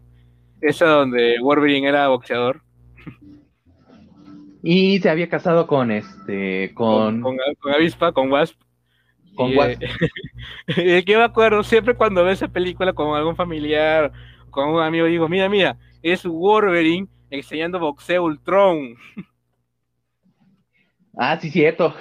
No, no, y, Falcon era este, me acuerdo que Falcon también toda la película, era el apostador, me acuerdo. Sí, era apostador. Y prácticamente se matrió a este Barry, el de Resident Evil. ¿Verdad? Sí, sí. Y después se fue a cantar rap con Eminem. Exactamente. Eh, vaya mundo en el que vivimos. En fin, bonita película, por cierto. Aunque siempre me, me imputa que Atom no haya ganado al final. Se merecía ganar el huevón. Sí, la verdad se merecía ganar Atom. O sea, Atom. ahora sí que se dio un chingo de putazos, pero aún así se, se siguió levantando. Es como que Era, era como Seiya de los Caballeros Zodíaco. era prácticamente como Seiya, o casi casi invencible, pero sea, definitivamente ganar. Pero yo Y después liberó el Ultra instinto cuando se conectó con Wolverine. Ajá, prácticamente liberó su ultra instinto y sí le dio una madriza a este Zeus se llamaba, ¿verdad? Sus Zeus, Zeus, sí. Sí, sí, sí, Zeus, pero, pero decían sus. Sí, me acuerdo. Cuando, cuando Wolverine. es- básicamente, Gigante de Acero ocurre en una línea alterna donde, donde Logan al final sobrevivió en Logan y, y se olvidó de los mutantes. Compré el barco y con lo que le quedó se compró un robot y así empezó Gigante de Acero. No tengo dudas, pero tampoco preguntas. Bueno, es una muy buena teoría. Y hasta incluso, este, un, un spoiler que no fue spoiler sobre la siguiente generación de Xbox, que ahí se La pensaba que verdad, a- Xbox 720, sí. Eh, es, ese, sí me acuerdo que hay un anuncio que decía Xbox 720. Creo que ese anuncio envejeció un poco mal. Sí, envejeció muy mal porque a esos 720 quítale 719 y ahora sí ya fue este, la siguiente Xbox. Tal vez, el, tal vez el siguiente Xbox después de Xbox One sea Xbox 720. Ajá, bueno, ¿quién lo di? ¿Quién tal puede vez, sea un, decirlo? tal vez sea un futuro alterno donde, donde no ocurrió la pandemia y sí, sí sí lanzaron el Xbox 720. Ajá, ahora sí que. Y no, hombre, la cantidad de imágenes que te encontrabas en este en internet. de- anuncio- de, de las consolas de, de las supuestas consolas de nueva generación. Que eran más, más complicadas y más complejas que ahora sí que las que están ahora. O sea, ya hasta decían que iba a ser este neuronal, o sea que te ponías un casco y ya estabas ahí, y de que el control estaba más, más largo, más complejo que, que cualquier misterio de la, de la humanidad. Así que. O que, te, o que te ponían 20 botones o 20 mil. Como ese capítulo de las aventuras de Billy Mandy cuando Puro Hueso se pone a jugar y el mando sale un montón de botones. Ah, sí, creo que. Ya, sí me algo así, algo así, algo así era. Pues casi, casi, este. Así hacían los. ¿Cómo decirlos? La- Esas pequeñas ideas Las que. pues, predicciones, las predicciones, entre, entre comillas. Ajá, entre comillas, y que.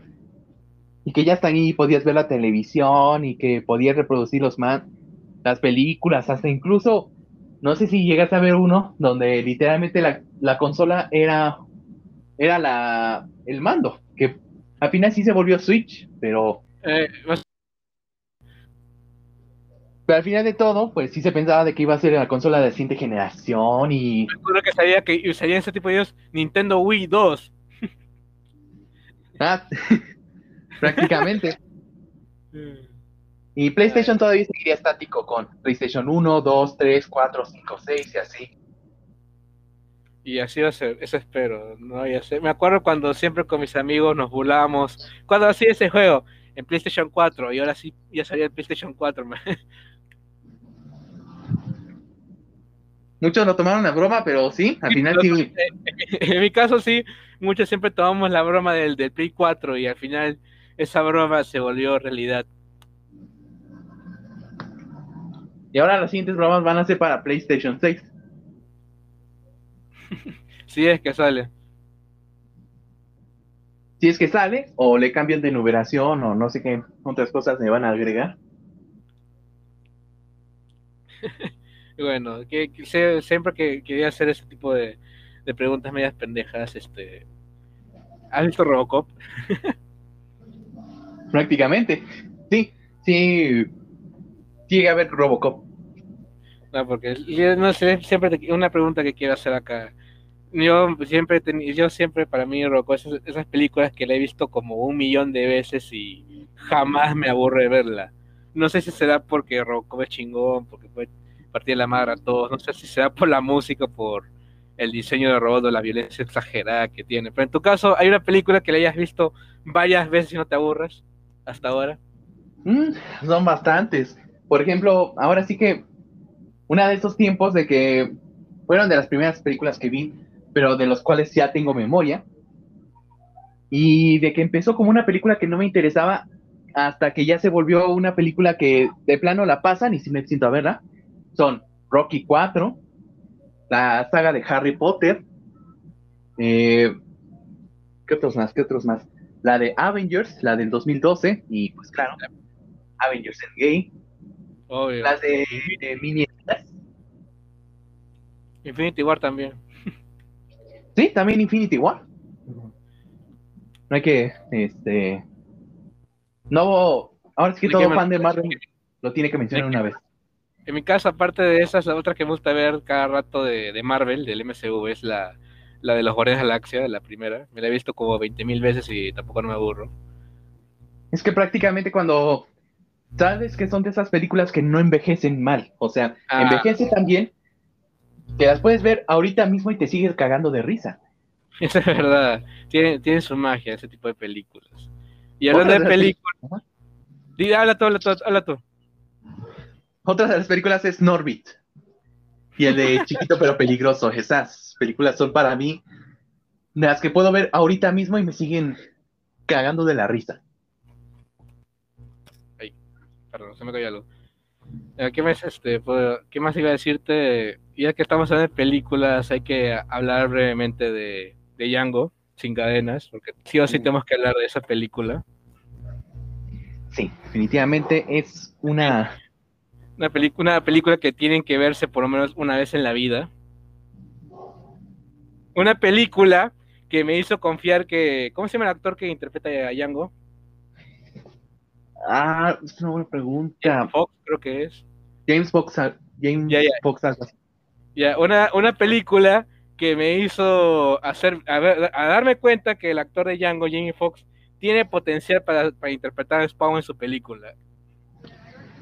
Sí, es ahora sí que un actor yo, que pues, Yo lo conocí cuando interpretó a Electro en The Amazing Spider-Man y no le paraba mucha bola y dije, ah, este tipo va a ser Spawn. Ja, qué chiste. Vi Django y dije, este tipo tiene que ser Spawn, sea o no, sí o sí.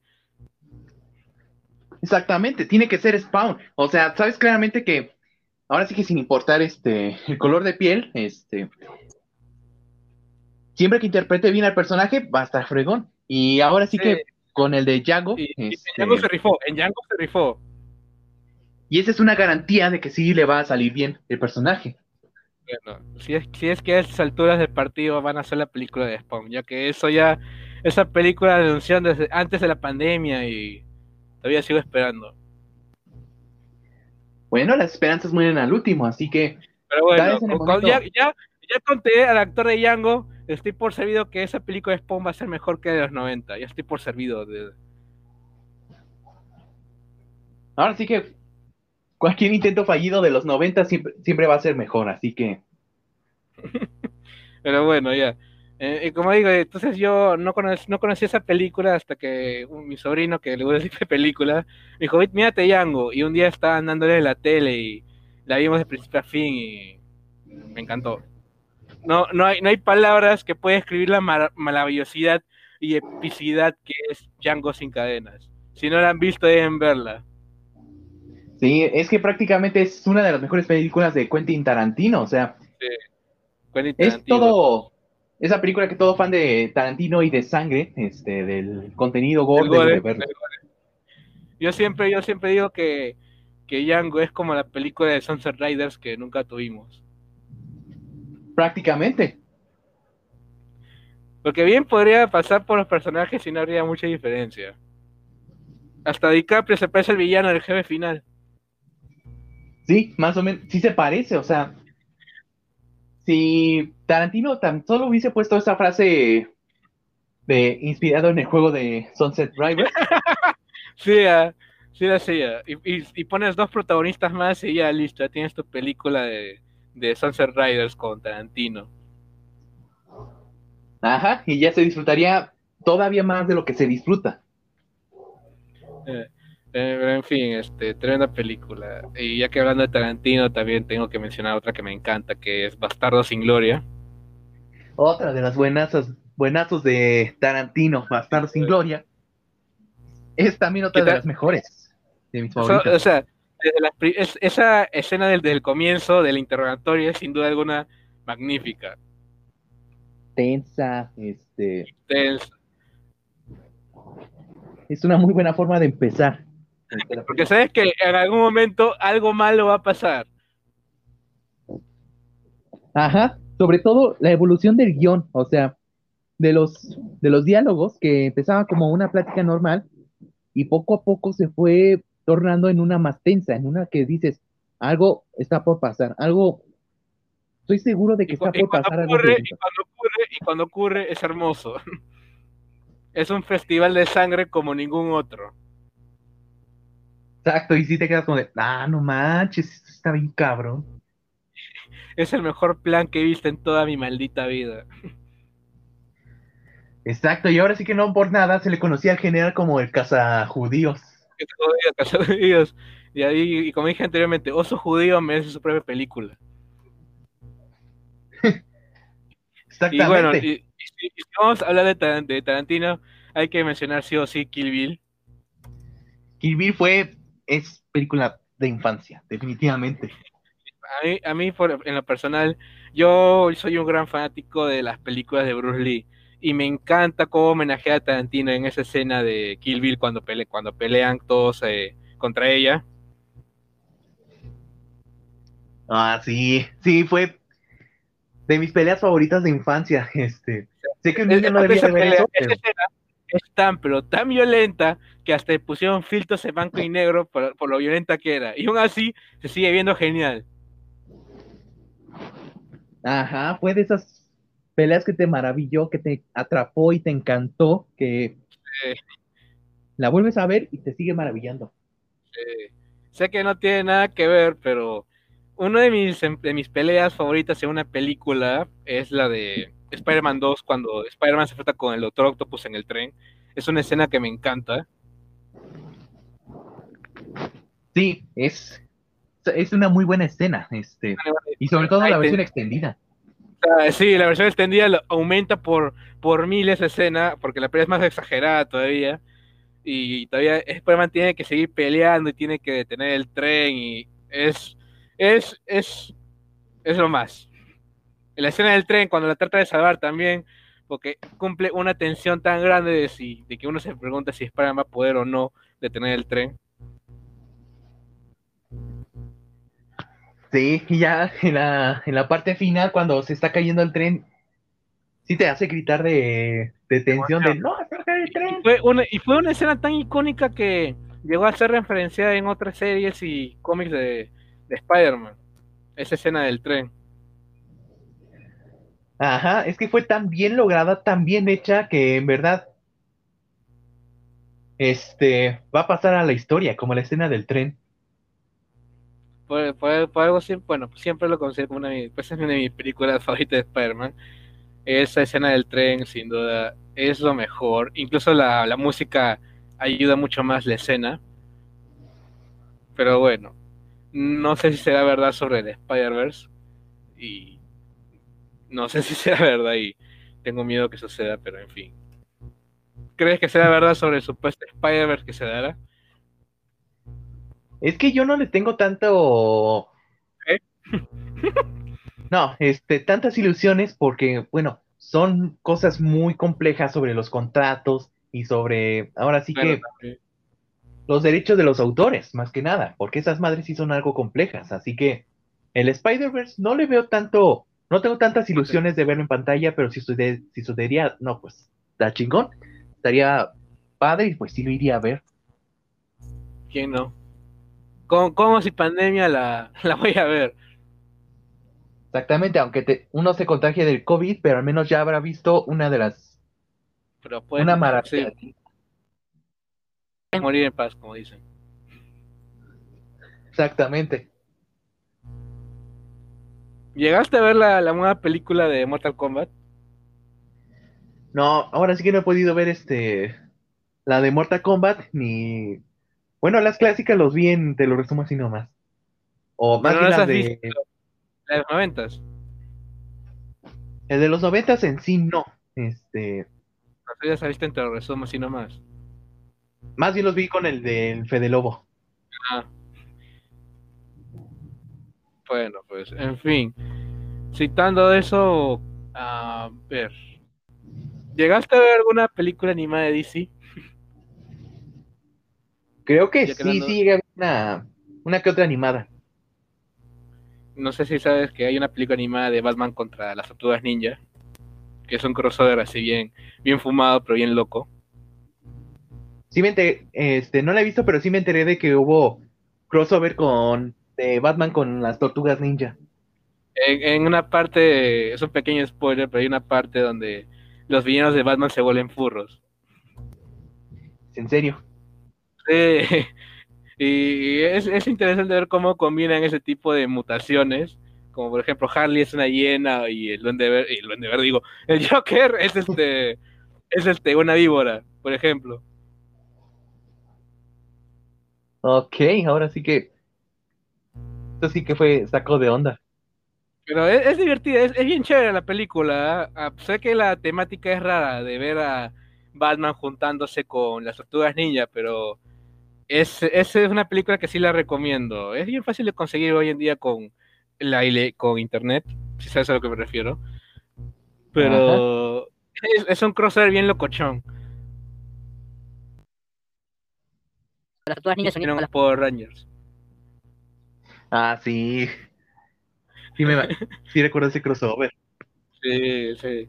Ese sí fue también un cruce bien loco. Sí me acuerdo que después de ver ese capítulo en el del día siguiente en el colegio, yo con mis amigos hablamos horas y horas de ese capítulo. Fue, fue, fue un momento, como si fue un acontecimiento en aquel entonces. Exacto, porque es, es uno que nunca te esperabas, o sea, te podías esperar miles de cosas menos que los, las tortugas ninjas se juntaran con los Power Rangers.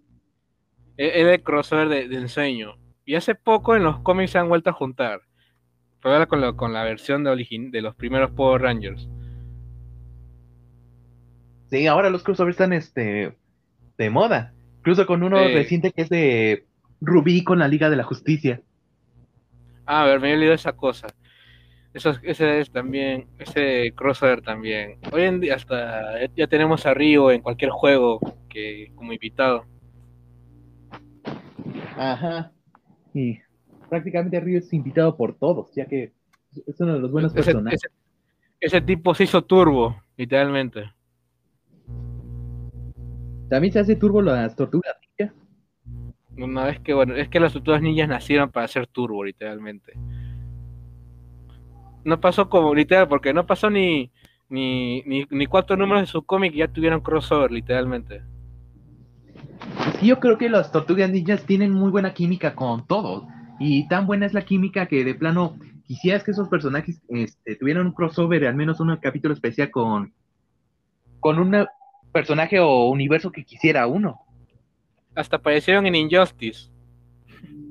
Sí, hasta en Injustice. Injustice, Ese, ese sí fue, ese fue una de las mejores invitaciones que he visto. Yo soy recontra fanático de las tortugas ninja. Y siempre me sorprende cómo tengo un par de, de los primeros cómics de mi colección, en mi armario, como yo digo. Eh, y siempre me sorprende cómo en sus comienzos era una serie más oscura y violenta, a tal punto que literalmente matan a Destructor en el primer número. Y cómo en las series animadas llega a ser un, un tono más cómico e infantil, pero sigue manteniendo esa atmósfera oscura o, o ninja que siempre las caracteriza. Ajá, ahora sí que tuvieron una evolución, este, que el público le agradó. En parte sí. Y al día de hoy es una serie, una franquicia que se sigue manteniendo. Y no muchas series de los 80 pueden decir eso. Sí, porque, este, no muchas de estas series de los 80 han logrado prosperar, este. Unas de plano todavía siguen y otras pues ya quedaron en el olvido y pues ya se quedaron ahí. Otras lo intentan y fallan y fallan miserablemente. O tenían potencial y al final nunca las continuaron. A mí, por ejemplo, me encantó la versión de 2011 de Thundercats, donde literalmente a Chitara la volvieron waifu. Es una lástima que dicha serie no la, esa versión del 2011 no la hayan continuado. Sí, fue una lástima porque sí, el diseño de los personajes se veía muy buena. Sí, se sigue manteniendo ese, ese tipo de atmósfera de toque americano con anime que caracterizó mucho la versión de los 80. Se, y se sigue manteniendo la versión 2011, pero como digo, es una lástima que la hayan cancelado porque esa serie tenía tanta potencial. Ajá. Y bueno, y, y, y, mientras menos hablemos de Thundercat, de, Thunder, de Thundercat Roar, mejor. Sí, esa madre no existe, o sea, esa, esa madre Esa, ma madre no existe. fanart. Esa madre no existe, a Esa pesar madre- de que Leo no diga lo contrario. Ajá, es una pequeña broma, este, de mal gusto, por cierto. Como dice un amigo mío, esa cosa no existió, fue producto de nuestra imaginación. Sí, fue como que esas visiones o de esas visiones, este, de nuestra parte tóxica para ahora sí que ver arder el mundo. Sí, en fin. Al menos lo bueno es que actualmente Thundercats se mantiene por una, una nueva línea de, de figuras de acción que han lanzado por la marca Super 7, que son unas figuras hermosas, recontra detalladas. No soy experto en figuras de acción, pero me encanta el modo diseño que han sacado de las figuras de Thundercats. Valen un ojo y dos piernas, pero valen la pena tenerlas. Y creo que es lo único que mantiene viva la franquicia. Sí, porque ahora sí que cuando uno trata de re- revivir una franquicia o una saga, en muchas ocasiones fallan de estrepitosamente, pero muy pocas este, lo logran mantener. Así que Como digo, las tortugas ninja las Tortugas Ninja es un ejemplo de que sí se puede hacer bien si, respe- si respetas el material original. En cambio, otras lo que hacen cuando hacen una nueva versión es hacerlas que sean más actuales y lo alejas tanto que ya no se siente lo mismo. No mantiene esa, esa característica que hacen grandes a dichas series. Eso es lo que pasó con el, el que jamás existió de Thundercat Exacto. Y sobre todo el de los jóvenes Titanes Go. Eh, bueno, tampoco no existió. Y me sorprende que todavía siga vigente esa serie. Y hasta hagan especiales de tres días este, seguidos. No, o sea. no? Hablando de. Hablando de de series ochenteras, este, hace poco, creo que sí te enteraste que He-Man va a volver como una serie animada de Netflix. Sí, sí me enteré, este... Eh, que va a ser una continuación de la serie de los 80. Sí me enteré, ahora ya se va a ver más. Si en la serie de los 80 se veía pues mamadísimo, en este se va a ver ultra mamado ultra mamado. Sí, ahora está más mamado. Si no hacen referencia a Banadero en esa serie, no sé qué es lo que voy a hacer. ¿eh? Exacto. sí o sí, tiene que haber una referencia al Banadero. Al menos con en el doblaje latino.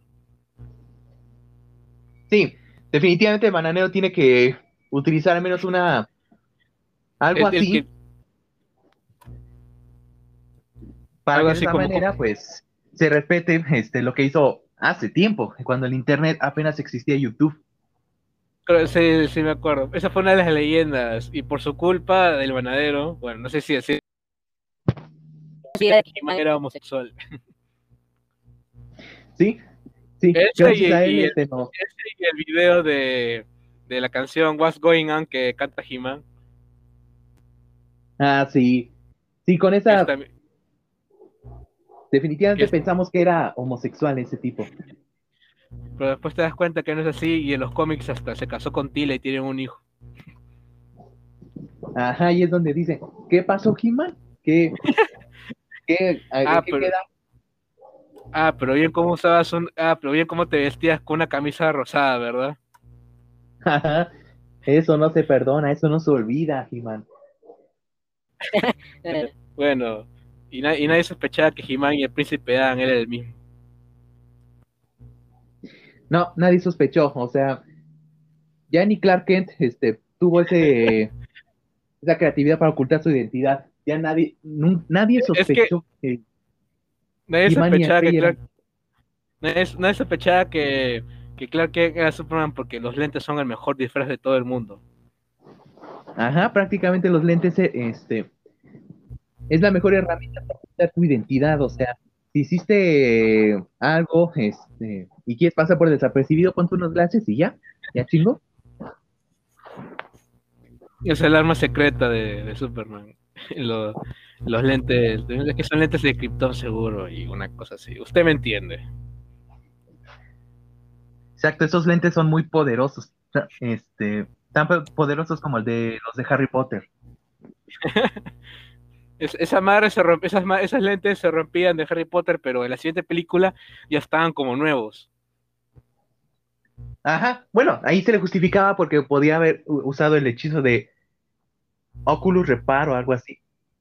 Pero, igual, igual se, igual se le reconstruía esos lentes. Se regenaban como Wolverine.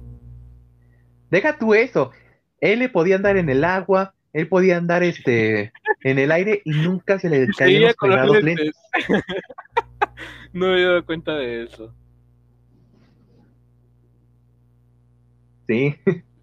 Es, es el arma más poderosa de, de, ¿cómo se dice? De la ficción. Los lentes. Los lentes. Los lentes son más el arma más poderosa de la ficción. Sí, definitivamente los lentes son muy poderosos. O sea, cualquiera quisiera tenerlos y así nos empañan, no se caen y no se pueden romper, así que es muy buena este, para vender, una muy buena idea para vender. Mm, buen punto, buen punto.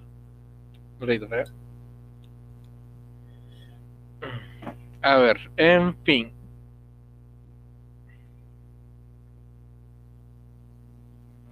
¿Qué Pues sí, pues. Dos más, dos más dos son cuatro, digo yo. Y a- hablando de lentes, em, lentes de sol así nomás. Y siempre digo, mira, yo tengo una, una, una cosa, cuando hace calor soy de, o pon- me pongo lentes de sol o me pongo gorra, pero nunca ambos. Eh, ¿Por qué no ambos? No sé, no sé, es una, es algo que yo siempre, que yo tengo, no me puedo, no me, no me gusta usar ambos a la vez, no quiero verme como Clark de King of Fighters, ¿me entiendes? Ah, sí, claro que este. Ese tipo sí podía pasar de incógnito. Eh, Literal, el tipo se tiraba, barría el piso, volaba y, y los lentes no se le caían.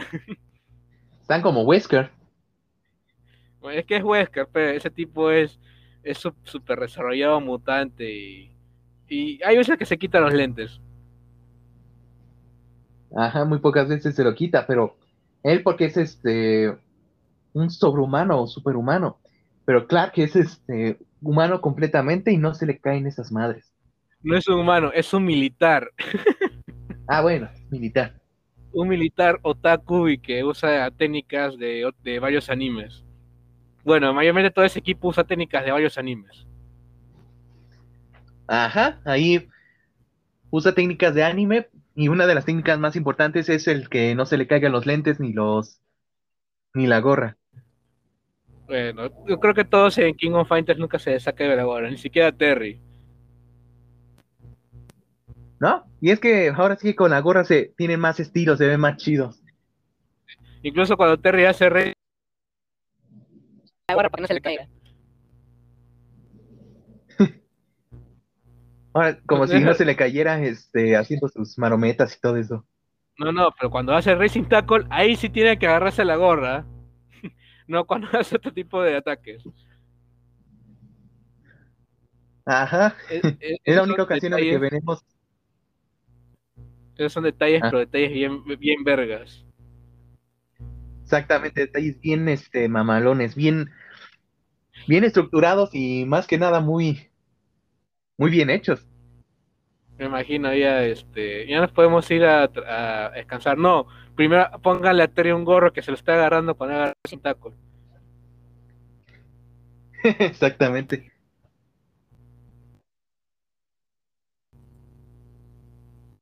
Eh, Sí, y güey, que- aparte de King of Fighters, ¿cuál, ¿cuál es el equipo que suele jugar tú? ¿O cuál es tu team?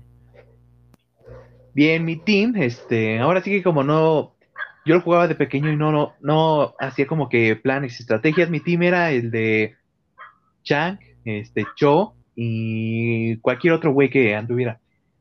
Los jugadores, los personajes son el del gordote que tiene sí, este, sí, un- conozco El, gordo- el gordo del el nano nano de Freddy Krueger y esos dos. ajá, y creo que hasta Ralph, este, como tercero. Mm. Yo soy mayormente de jugar con Terry, con Terry, Andy y Joe, o sea, el, el team Fatal Fury. Siempre he sido muy fanático de, de Terry, no sé por qué, es de mis personajes favoritos de juegos se me hizo un personaje eh, con una actitud así bien chingón, bien badass. O sea, ese tipo es un vagabundo que te puede partir la madre, literalmente. Ajá, o te la puede partir o te puedes convertir en su mejor amigo. O te roba, una de dos. Exactamente. Pero ahí no te molestaría que te robe, sinceramente. O sea, para que diga si estás bien. Ajá, hasta incluso así, este, amablemente le das el celular, eh, la cartera, tu cuenta bancaria y todos tus ahorros. Eh, ¿Llegaste a ver Godzilla vs. Kong? Ah, no, este, no, no he podido ver. ¿No estás metido en el Team Kong, en el, tío, en el Team Godzilla? Eh, estoy más metido en el Team Godzilla. Tú sí sabes, ¿ah? Claro que sí, Sí le sabes. definitivamente. O sea, Godzilla es Godzilla, o sea. Ahora sí que God. para mí ese sí es el rey de los monstruos. Las leyes de la física a su antojo. Exactamente, además de que para él nuestro desperdicio nuclear es, es su comida, así que ¿qué más puede, en qué más puede ser perfecto él? Y hasta puede volar. Bueno, una vez lo hizo, pero pudo volar. Eso está perfecto para él. Como digo, Godzilla rompe las leyes de la física desde 1954. Y contando. Ajá. Y, y a pesar de que se comen literalmente las leyes de la física, así que es bastante rentable y, y hace ganar dinero a las compañías cinematográficas. todo el mundo quiere ver a un lagarto gigante haciendo desmadre. Exactamente. A todo el mundo menos a los japoneses. Eso es. En parte. O es al revés. De hecho, Em, ¿qué, qué más? Hablando de esto, Sé que te llegaste. ¿Cómo se llama? Sé, sé que llegaste a ver Stranger Things, ¿verdad? sí, sí llegué a ver Stranger Things. O como le decimos en mi, en mi, en mi barrio, cosas extrañas. Siempre siempre me, me joden en Stranger Things que siempre hacen que te encariñas a un personaje para que al final lo maten. Sí, es un recurso que se ha usado mucho últimamente, pero pues, ¿qué podemos decir? Bueno, A en nosotros nos Stranger encanta Things funciona. En Stranger Things funciona. Te meten a un vato de la nada, haces que te encariñes con él y en el último minuto te lo matan. Sí, ahora sí que se pasaron de madre en la última de la tercera. Con el ruso, que no me acuerdo cómo le, creo que, que no me acuerdo cómo le llaman, lo se llamaba, pero le decían Smirnoff. Ah, es una buena pregunta porque ahora sí que tampoco me acuerdo, pero el ruso nos cayó que- bien. Cayó- Yo me acuerdo que Hopper le decía Smirnoff. pues. Ajá, pero era el ruso no me más peligroso del mundo. No me decía, no me- era todo, era un nerd, pero era, era el, eh, pero aún así él era el ruso más peligroso del mundo. Ajá. Que tenías que cuidarte de él. Eh, No, no importa si llevaba lentes, si se vestía como un ñoño, ese tipo te podía hackear todas tus cuentas. Pero aún así seguía agradando. Pero como, como digo yo, no le tocaba, carnal. Tampoco, tampoco al, ¿cómo se llama este? El que se fue, el que muere también en la segunda temporada, el gordito, él tampoco no le tocaba. ¿Hopper? No, Hopper no, ¿te acuerdas? No sé cómo se llama, pero era el, el, el amante de, de la mamá de, de Chico que se perdió en la primera temporada. ¿Te acuerdas que en la, en la segunda tiene, se, se enamora de un tipo que vendía una tienda? Ah, sí, a, a él. Bobby, algo, algo así. Bob. ya, ya, ese men, ese men sí, esa sí, esa no me la esperaba. No, yo tampoco me la esperaba. La verdad sí me había encariñado con ese personaje, pero lo mataron de una forma muy culera. No, no es muy muy gráfica. demasiado gráfica. Y esa muerte me costó unas horas de sueño porque justamente cuando estrenó la segunda temporada tenía que irme a mi a mi sorteo para para la cartilla militar.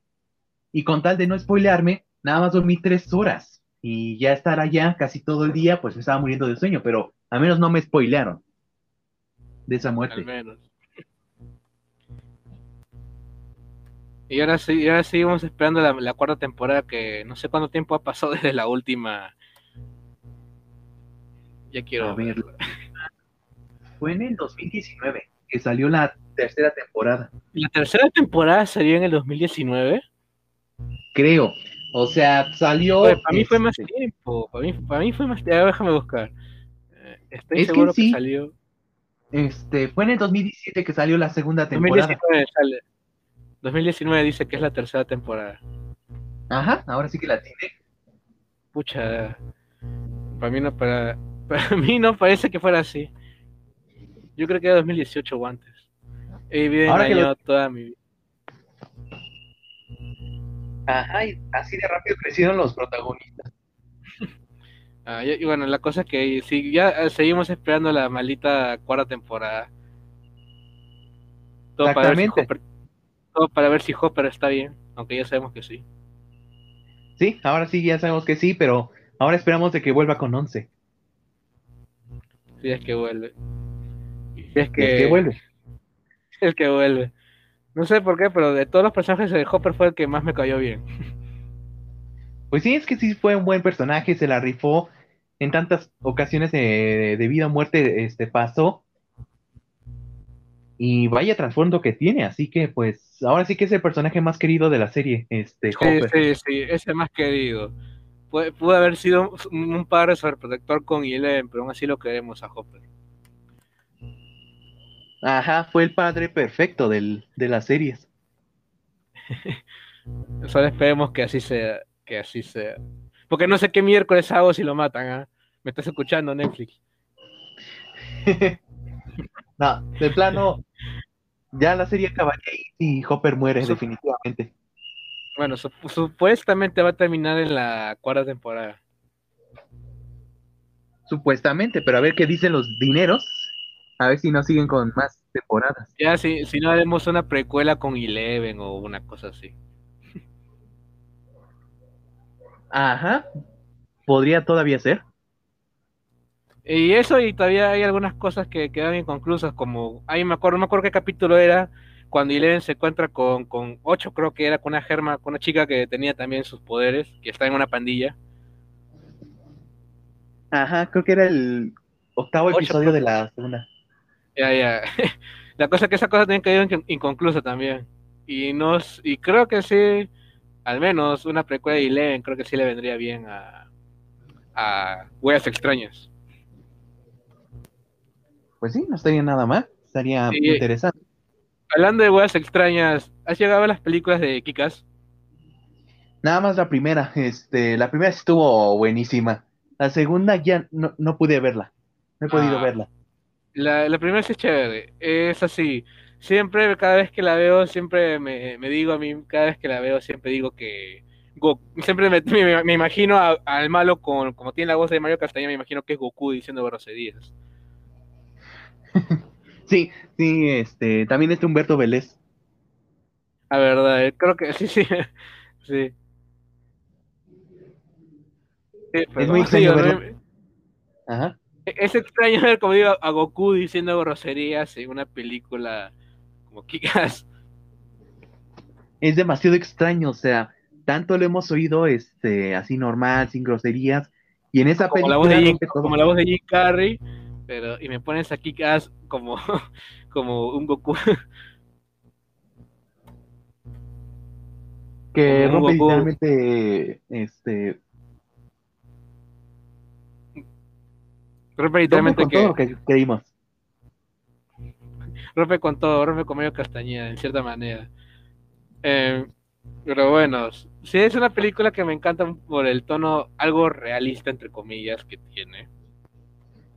Que todos en nuestra maldita vida siempre hemos querido ser superhéroes, pero nunca lo, lo hemos intentado. Y, y me gusta cómo, cómo se refleja con el protagonista que en la primera pelea literalmente lo cuchillan y lo atropellan al pobre. Sí, Y de paso le tienen que ponerle. ¿Cómo se llama? No, no sé cómo se le dice el huesos metálicos y, y todavía tenía que te- tuvieron que quitarle la ropa para que nadie supiera que era él y todo el mundo pensaba que lo habían violado. sí. Estuvo bien cagada esa escena. Pero eso mate de risa y todo el mundo piensa que era gay. Sí, escena estuvo Otra, buena. otra película que me gusta, tipo cómic, por así decirlo, es este. No sé si has visto Scott Pilgrim. Sí, sí he visto Scott Pilgrim.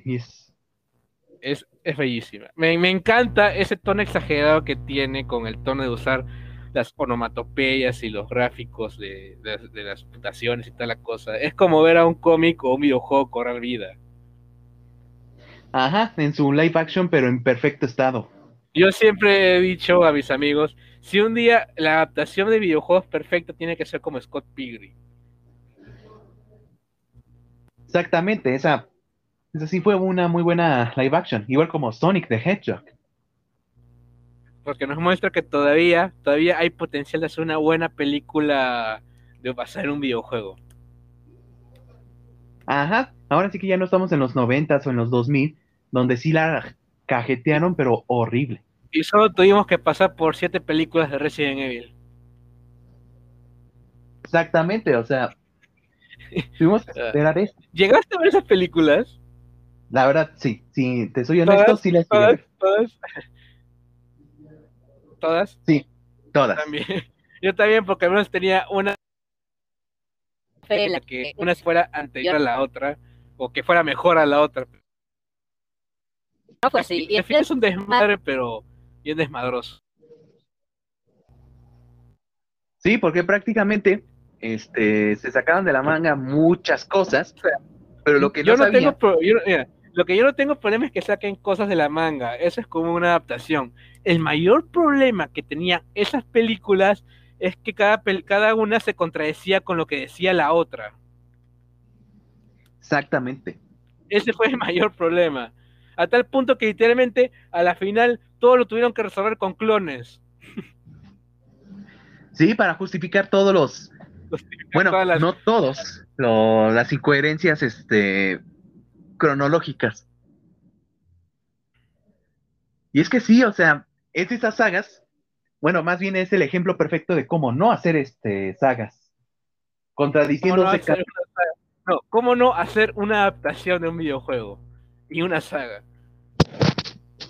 exactamente, que tiene más agujeros de guion que pues escenas este memorables. Y, y, y, y lo peor era que cada película le hacían a, ¿cómo se llama? Alice más superpoderosa a tal punto que decía, no se preocupen, yo lo voy a hacer todo, no chingues. pe". Y luego en la cuarta, este, le quitan todo, pero aún así, No, sí, sí, sí, sigue hablando, sigue hablando, sigue hablando. y todo para que al final este, todavía siguiera este, conservando su super fuerza y sus escenas, este, Eh, no, y- y, lo peor Phantom. fue, creo que no me acuerdo si es en la cuarta o la quinta, donde al final dicen, ah, vamos a unirnos con Alice para pelearnos todos contra los zombies. Ah, pero en película ya todos murieron. Literal, pudieron haberse, haber- haberse salvado con una escena épica de todos juntos peleando junto con Alice contra un ejército de zombies, pero no, pasamos que todos se murieron sin explicación alguna y fuera de cámara. Sí, fue en la final de la quinta, donde sí se nos veía, esa sí fue una escena muy buena, en donde se veía todos peleando contra, ahora sí que la última resistencia humana, contra toda una masa de zombies, este, y a la siguiente película, puff, ¿qué Pero todo desapareció. Sí, sí, y te, te podría, ¿cómo se dice? Te podría perdonar si fue hecha por otro director, pero todas las películas fueron hechas por el mismo huevón. Por el mismo güey, por el mismo que, que dio las bases para la película y el mismo que la terminó, o sea, ¿qué pedo con ese? Es, co- es como si el mismo no supiera cómo terminar su, su, su- la misma franquicia. Dijo, voy a hacer la película porque al final Capcom me lo dice, yo que sé, no sé. O porque mi esposa me lo dice, que es la maldita Alice. Ojo, no tengo, no tengo nada en contra de la actriz, pero nunca me, nunca me encantó su personaje de Alice. Y es que tiene muy mala suerte con las películas, porque cuando se contrata a, a Mila Jovovich, muchas de las películas salen muy mal, son muy mal. La, única excepción, la única excepción de Quinto Elemento. Que es la única película que le salió bien. Es porque está Bruce Willis y el tipo ese, el morenito. Fueron los que hicieron la película. Eh, pero al, al menos las películas animadas Resident Evil son más decentes, más disfrutables. Y hay algunas que se pegan al juego. Ajá, ahora sí que son las únicas películas que se salvan. O sea, son exageradas y todo, parece sacar de una película de Michael Bay, pero, pero eh, es Resident Evil, pero más chido. O sea, no digo que tiene sus toques, a veces son medio, son medio exageradas, pero se mantiene esa esencia de Resident Evil, que es básicamente homenajear películas de bajo presupuesto de terror. Exactamente. Eh, ahora sí que se hizo todo lo que pudo, pero pues al final no resultó una obra de Una- arte. una- no, no una, fue una saga media rara que, que ni siquiera sabía el rumbo que tomaba y al final terminó porque sí. Ajá, ahora sí que terminó forzado y, e inconclusos. De, o sea, de por sí, el final fue demasiado forzado. Alice merecía morir al final y ya. Y me hubieran hecho algo tipo Soy leyenda, de que Will Smith se sacrifica y al final la humanidad se restaura lentamente. Sí, pero después lo dejaron con un final este abierto y Y, y, y, y- fin, ya. de- y fue, fue, fue, fue, una, fue una saga que yo, yo por- en lo personal le tenía algo de fe. Yo quería que por lo menos en, en cada película mejorara. La 1 y la 2 ya te la, te la digo decente. La 2 sí le da, aunque nunca me gustó la idea de que al final Nemesis tuviera sentimientos, se me hizo una pendejada. sí, Se me hizo una pendejada. Lo único que sí me gustó fue la idea de que de darle un origen a Nemesis. Ahí ya te lo paso, piola. pues sí, porque en el juego original nunca se le dio, solamente se, Sí, Aparece de la nada cagándote del susto el tipo y, y sí. pero en la 2 te dan un origen diciendo quién fue Némesis, por qué es Némesis y pues qué onda con Némesis. Pero todo, que- ese, pero todo eso se va al caño cuando al final Nemesis se, se vuelve bueno y se sacrifica y andábamos tan bien. ¿dónde quedó el terror? No, eso del dónde quedó el terror se ve en la tercera película en adelante. Sí. ¿Me entiendes? Porque la tercera película literalmente eh, ya todo es desértico y no hay casi nada de terror, es más la acción ya. Y el único terror que hay son de screamers o jumpscare más o menos. Eh, eso, y, y como digo, cada vez la, la trama se volvía más confusa o contradictoria. A tal punto de que, que hasta ellos mismos se contradecían. Y sobre todo la más, este, la más estúpida, del cual es el que en la 3 decían que el agua ya estaba agotada prácticamente, y en la 4 hasta incluso atravesaron un mar, este, con tal de ir a, ¿a dónde? A Antártida o algo así. Sí, sí, me acuerdo que tenían que ir a un lugar que era supuestamente la salvación, que ahí estaban todos los refugiados y eso. Incluso a Wesker lo volvieron más idiota en cada película. Más idiota. Al, Exactamente. fin- al final, al final fue derrotado por una puerta, huevón, una puerta. Una pinche puerta. O sea, en los videojuegos, ni a Bazucazo lo matabas. Sí, y, y en Marvel vs. Capcom 3 estaba roto. Ultra roto. Y, y todo para que al final me digas que, que el superhumano que es Wesker se ha derrotado por una maldita puerta. Sí, hasta incluso mi hermano sí dijo, no mames, ¿qué onda con eso? Con esa madre. Eh, Es una lástima porque, como digo, es una saga que yo le veía más o menos potencial. Al menos como historia propia, pero ni eso. Ni modo. Ahora dicen que se viene una otra adaptación live action de Resident Evil. Esperemos que al menos sea un poco más fiel al juego. Ajá. O deja tú que si es fiel o no, que al menos lo hagan bien. O sea, Que sea, sea una película tipo homenaje a las películas que llegó a inspirar, que son más que nada películas de terror de bajo presupuesto. Hay, hay para agarrar eso. Son películas como Zombieland o A la mierda con los zombies juegan bien con ese tipo de temática.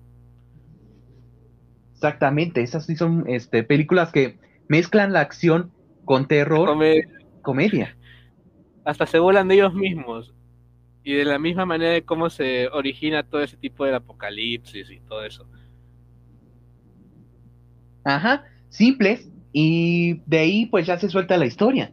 O sea, no van a lo complejo de, no, es que se hizo este virus porque se tenía que hacer una que cura, se, se tenía que curar una niña, pero no, al final no fue así. En realidad lo hicimos porque era una arma biológica, pero ya no era así. En realidad lo hicimos para crear a Alice. Y así sucesivamente. Sé Ajá, que es- sé que es una, una comparación media, media pendeja, pero al menos la película de. No sé si ha visto la película de Silent Hill. Eh, por cacho la estuve viendo, este, la primera. Bueno, la primera sí, ese, al menos sí mantiene ese to- toque de atmósfera de terror. Y funciona muy bien la película como una precuela del primer juego.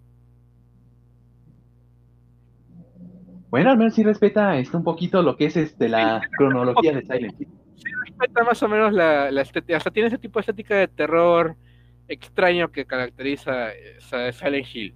El- eh, pero bueno, Ahora, ¿cómo serán las... Esperemos que las películas de videojuegos que salgan ahora tengan... Vayan por buen camino. Y sin menos, mira, este, trombosis, mejor. Sí, ahora de que las redes sociales pues ya es lo... Es la tendencia primordial de todo el mundo, pues de ahí van a saber si están haciendo bien el trabajo y más que nada que ya saben que pues si no se adapta perfectamente al videojuego, sabes claramente que va a chingar a su madre completamente. Así no va que... a pasar mismo que, no va a pasar mismo que en la película de Sonic, de que las fans se quejaron del primer diseño y tuvieron que rediseñarlo. Ajá. Y ahí sí funcionó. O sea, ahora sí que este, siempre han, han existido las quejas de esta generación y pues muchas de ellas pues están algo absurdas, pero las que contaron para el diseño del personaje sí valieron la pena. Y ahí sí te das cuenta de que ahí... la este, película.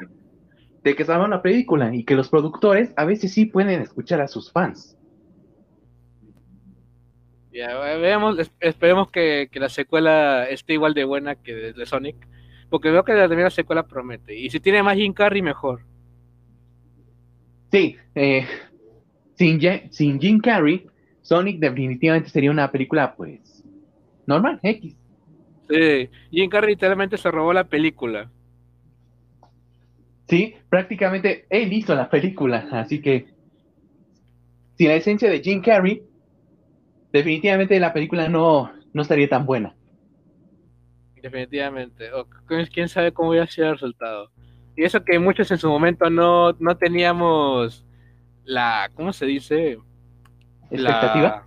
La expectativa de que Jim Carrey iba a ser una buena elección y al final fue más que grandiosa.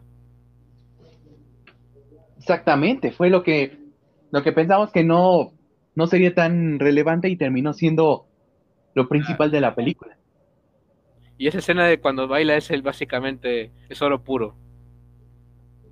Es este sí va a pasar a la historia, como la el baile de Doctor Ekman. Sí, va a competir con el baile de Joker. Para ver quién es el que necesita más sociedad. Exactamente. Sus bailes este, sí van a quedar en la historia y van a inspirar a miles de generaciones para. Ahora sí la, del Joker, Joker sí la inspiró porque después de la película todo el mundo se fueron a las, a las escaleras a hacer el pasito.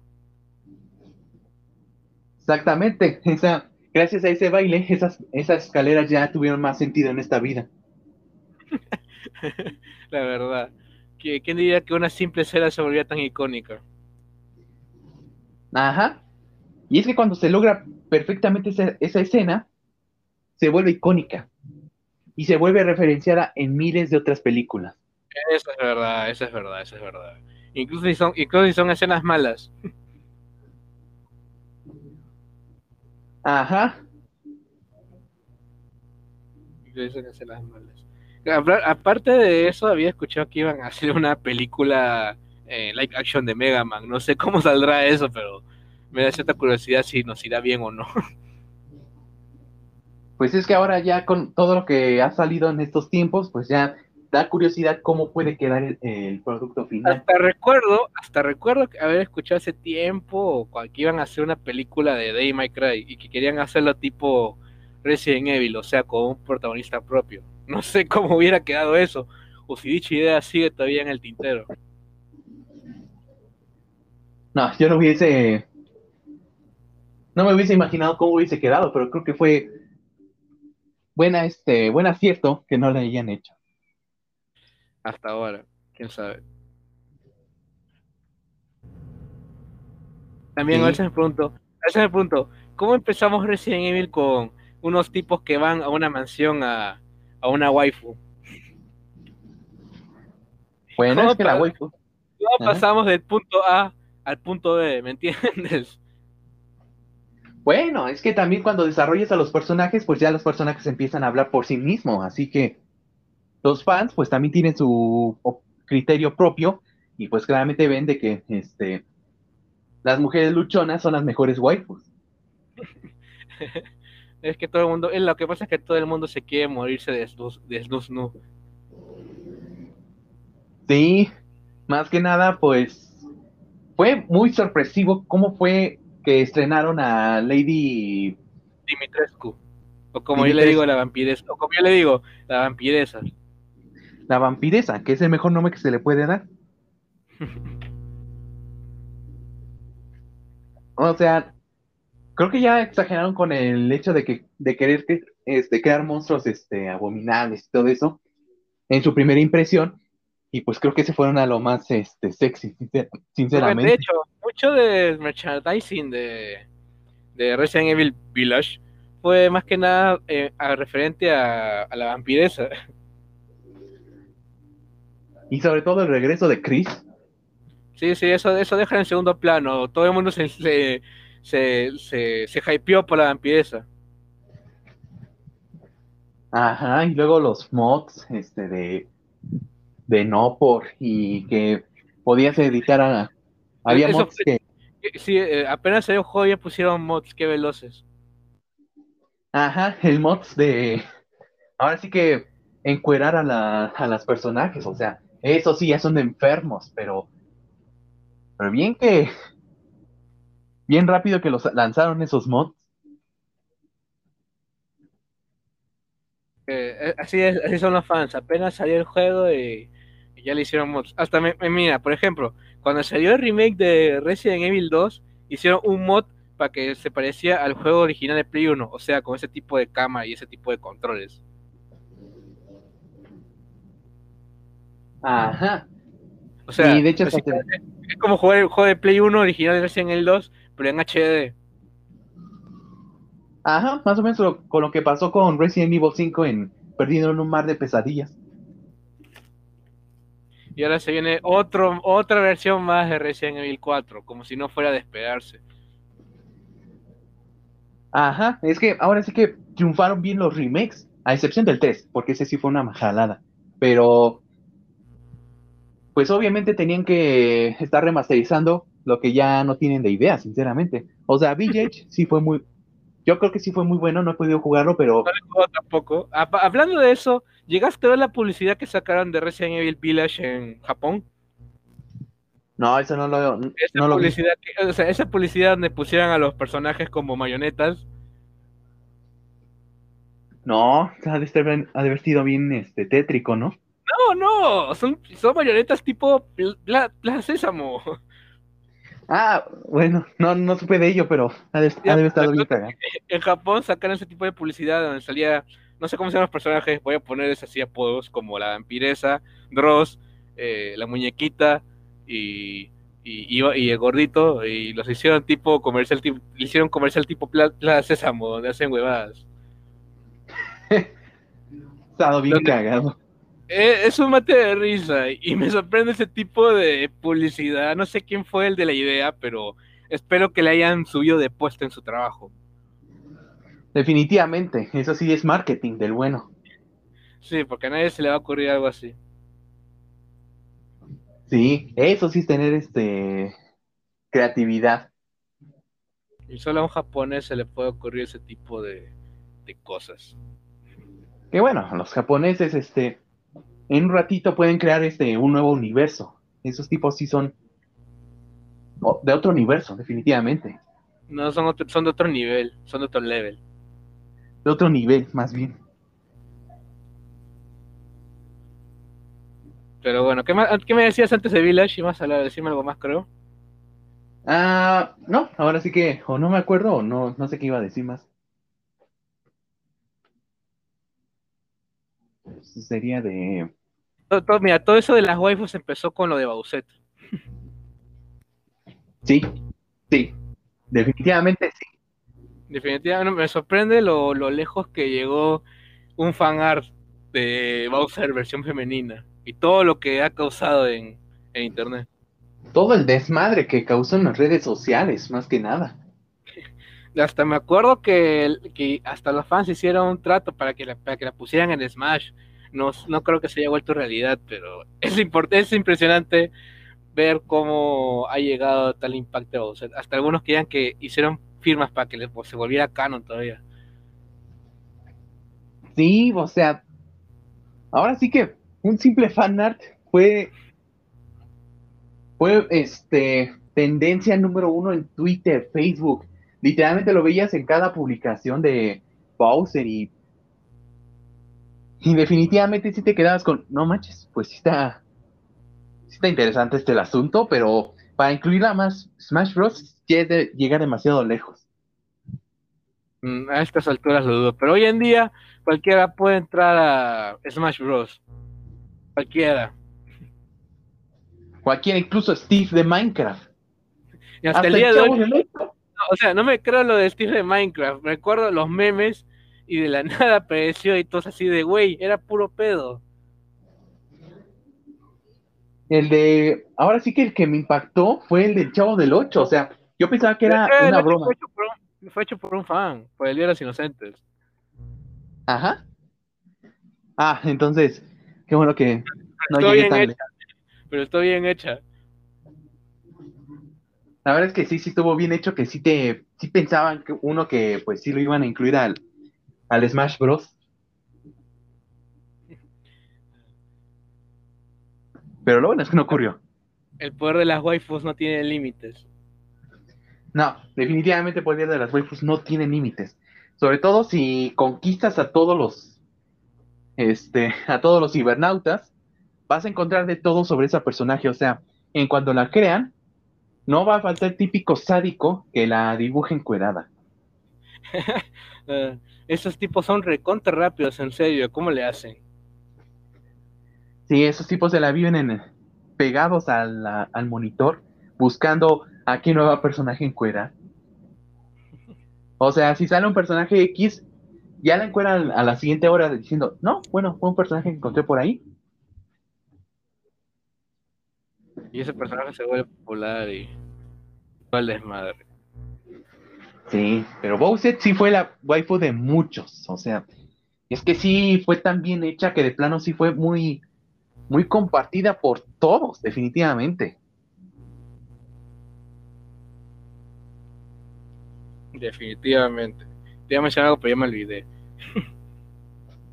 sí, pero ahora sí que fue una tendencia que pues ya pasó y pues ya quedó en el historial de, de las redes sociales como la waifu que conquistó a todo. A toda la, la waifu, la waifu que, rompió el internet. La waifu que rompió internet. O sea, ya ni la asistente de Samsung ni. Me has hecho acordar de eso. Sí. Ni ella ni María Calavera Bowser sí fue una tendencia bien cabrona. Fue ella marcó un antes y un después en lo que se refiere a waifus. Exactamente, ya muchos este ya conocieron la palabra waifu, o sea, ya la conocieron y ya para todos esa fue la primera waifu de, de la red social.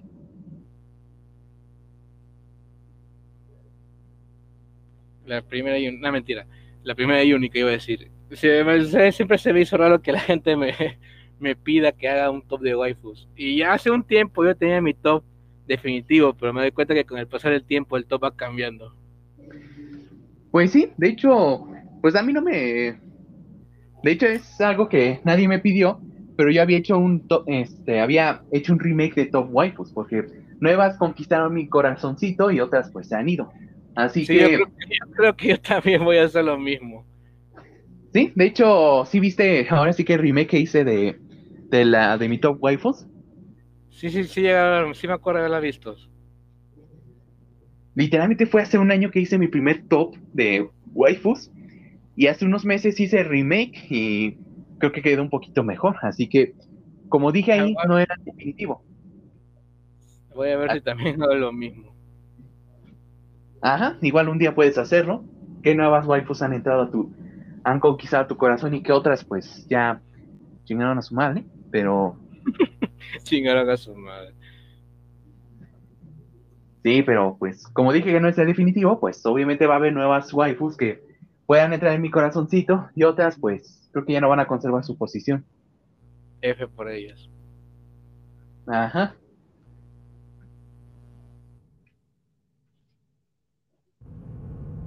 En, fin. A ver, ¿qué más este que iba a decirte? Me olvidé. Iba a decirte algo, pero se me olvidó. Ah, ¿coleccionas algo? ¿O llegas a tener alguna colección? ¿O te gusta coleccionar algo? Fíjate que no, no soy de esos que coleccionan algo. A lo mucho, en mi infancia fui coleccionista de, ¿De qué? de una de un de un álbum de estampas. Que ahí sí este, gastaba todos mis ahorros con tal de completar este mi álbum de estampas de Dragon Ball Z. Hasta incluso en esa versión venía de Dragon Ball AF y de GT. Y sí me lo de- gastaba en estampas. Pero eso fue lo único que coleccionaba en mi vida, pero de eso a decir que colecciono esto, colecciono lo otro, sinceramente no lo soy, sinceramente. ¿Tú eres coleccionista de algo? A ver, ¿por dónde empiezo? Eh, sí, me gusta coleccionar, lo admito. Me, mira, por ejemplo, yo colecciono revistas de videojuegos. Tengo varios números de Club Nintendo. Otra revista que a mí me encanta es Retro Gamer, que se dedica a hablar sobre videojuegos antiguos y donde entrevistan a sus creadores. O me gusta coleccionar lo que son revistas. Y una que otra cosa de alguna serie o película que me guste. Por ejemplo, tengo libros de arte de Darkstalkers, Mega Man y Street Fighter. Me encantan esos libros de arte. Tengo pocos ahorita en mi colección, pero sí me gustaría tener una gran cantidad de libros de arte. Me encanta ver cómo ese tipo de ilustraciones en la mano, no en el celular. Me imagino. No sé si cuenta como colección, pero también me gusta coleccionar juegos piratas, así de chipeados, o sea, piratas, por ejemplo, siempre me gusta tener una, tengo una gran mayoría de juegos de peleas porque a mí me encantan, incluso el más raro que no conozco lo compro solo para, para tenerlo ahí, a veces lo juego, más que nada, si es de una saga que me gusta, sí me gustaría tener, sí, me, sí me gusta comprar lo que es referente a todo lo que salió de esos juegos en esa saga. Por ejemplo, tengo las versiones de Street Fighter que se ven para Play 1 y Play 2. Genial. A veces son algo difíciles de conseguir, pero valen la pena. Como también tengo algunos. Me tomó tiempo, por ejemplo, conseguir la versión de Darkstalkers para PlayStation 2, que vienen todos los juegos en un solo disco. Estado tengo... bien cabrón esa edición. Eso sí fue un poco difícil de encontrar, me acuerdo. Se, sin querer lo encontré en una tienda y decían, no, no lo tengo. Yo yo me puse así, así, todo sad y convenientemente me fui a otra tienda y con pura, pura suerte la encontré y, y me quedé, wow, por fin lo conseguí. No, no, me creía haber, no me la creía encontrar todavía más que nada porque hacer pirata es incluso más difícil conseguir que original, que solo se en Japón. No, entonces si tuviste algo bien, si tienes bien algo bien genial. Sí, creo que fue suerte, quién sabe. Por ejemplo, también tengo casi, tengo casi todos los King of Fighters para PlayStation 2. ¿Neta? Por ejemplo, tengo el 94 Revout, el Orochi que viene el 95, 96, 97, el, eh, tengo el 98 Unlimited Match. El, hay una que es colección Nest que viene el 99, 2000, 2001, 2000, tengo el COF 2002 que el 2002 Limited Match, el 2003, el, y el, el, X1 y los tres Maximum Impact. Me falta solo uno para completar esa colección. Ah, perro, eso sí, sí es colección bien genial, eso sí es. Sí, sí, algunos sí fueron difíciles de conseguir y otros los conseguí en una tienda que tenía casi la mayoría. Casi la mayoría, y supongo que los poquitos eh, ya son los, fueron los más complicados sí, de... Sí, los tuve que buscar en otros, en otros lugares.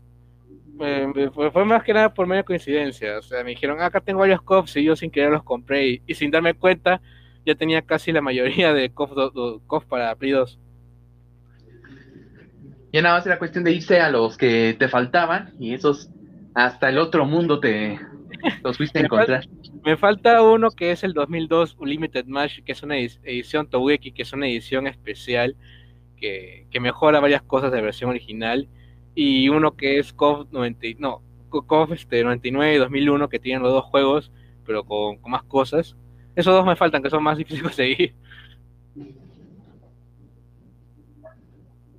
No, y así, también tengo una que otra cosa de Spider-Man, tengo un par de cómics de él.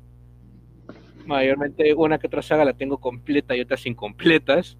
Obviamente porque a veces me aflojera comprar todo, todo, todo por separado. Prefiero tenerlo todo en un recopilatorio, esos libros que, que, que tienen todo ya junto.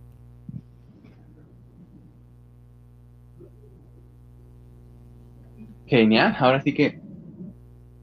Sí, a veces la hueva es encontrar un número que es difícil de encontrar. Sí, a veces es medio complicado. Y más que nada porque acá, en, eh, por lo menos acá en Perú, donde vivo, acá, no es tan, no hay mucho, como se dice, tiendas donde se, se especialicen en lo que es cómic. Y si hay, lo venden a un precio exagerado, para mi gusto.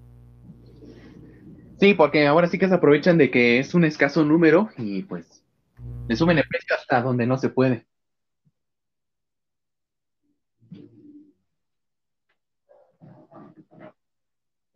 Fíjate que yo una vez hablando de esas revistas este, especiales, yo tuve una de videojuegos donde daban este, exclusividad a que a unos juegos este, que iban a salir en el 2010. Por ejemplo, el de Sonic Generations, uno de Zelda Breath of the Wild. No, no, creo que ese no. Pero era uno donde tenía un, diseño de Zelda, este, donde tenían las cabezas redondas y todo eso. Y no ah, el, que... el Minish, Cap creo que es. O el Skyward Sword, una de esas creo que es. Sí, más o menos es ese. Y otros más, creo que había de Gears, Gears 3, creo que sí. Y resulta que esa era mi, revista favorita. Y una vez lo, porque en la, secundaria nos pidieron que trajéramos una revista para este, cortar algunas cosas. Y como esta revista la había leído una, un chingo de veces, pues ahora sí que no, no tuve problemas en ahora sí que usarlos. Pero de repente un amigo que es muy fan de Zelda, ve esas páginas porque están, eran especiales más o menos, y literalmente me dice, Search, no mames, ¿tienes esa versión, güey? Este, y se emocionó tanto que literalmente me pidió, Serge, en verdad visto esas hojas, en verdad visto esas páginas, ¿me las podrías dar, por favor? Y yo como no tenía este conocimiento de eso, y más que nada que no fui muy fan de Zelda, pues dije, pues sí, sí, llévatelos. Arrancó cada una con cuidado, eso sí, y se las llevó, así que prácticamente tenía, yo tenía oro para él, prácticamente. Sí, como ese más que nada con ese tiempo no había tanto internet y uno se puede encontrar cualquier tipo de truco en las revistas. Ajá, pero tenerlos en formato físico es otra onda. Sí. incluso a veces hasta sin querer te venían mal los códigos, pero...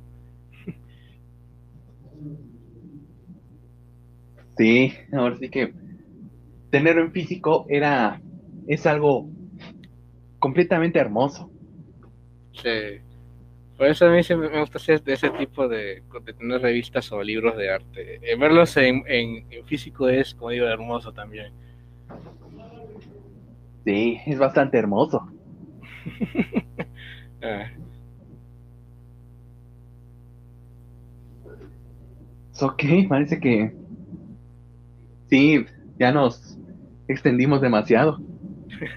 Pero aquí antes de terminar, quería mencionar algunas cosas más. Sí, este, adelante. A ver, este, quería mencionar sobre si algún anime que ves o algo así, ¿tú me entiendes? Fíjate que, bueno, no soy muy fan del anime, este, pero, pues,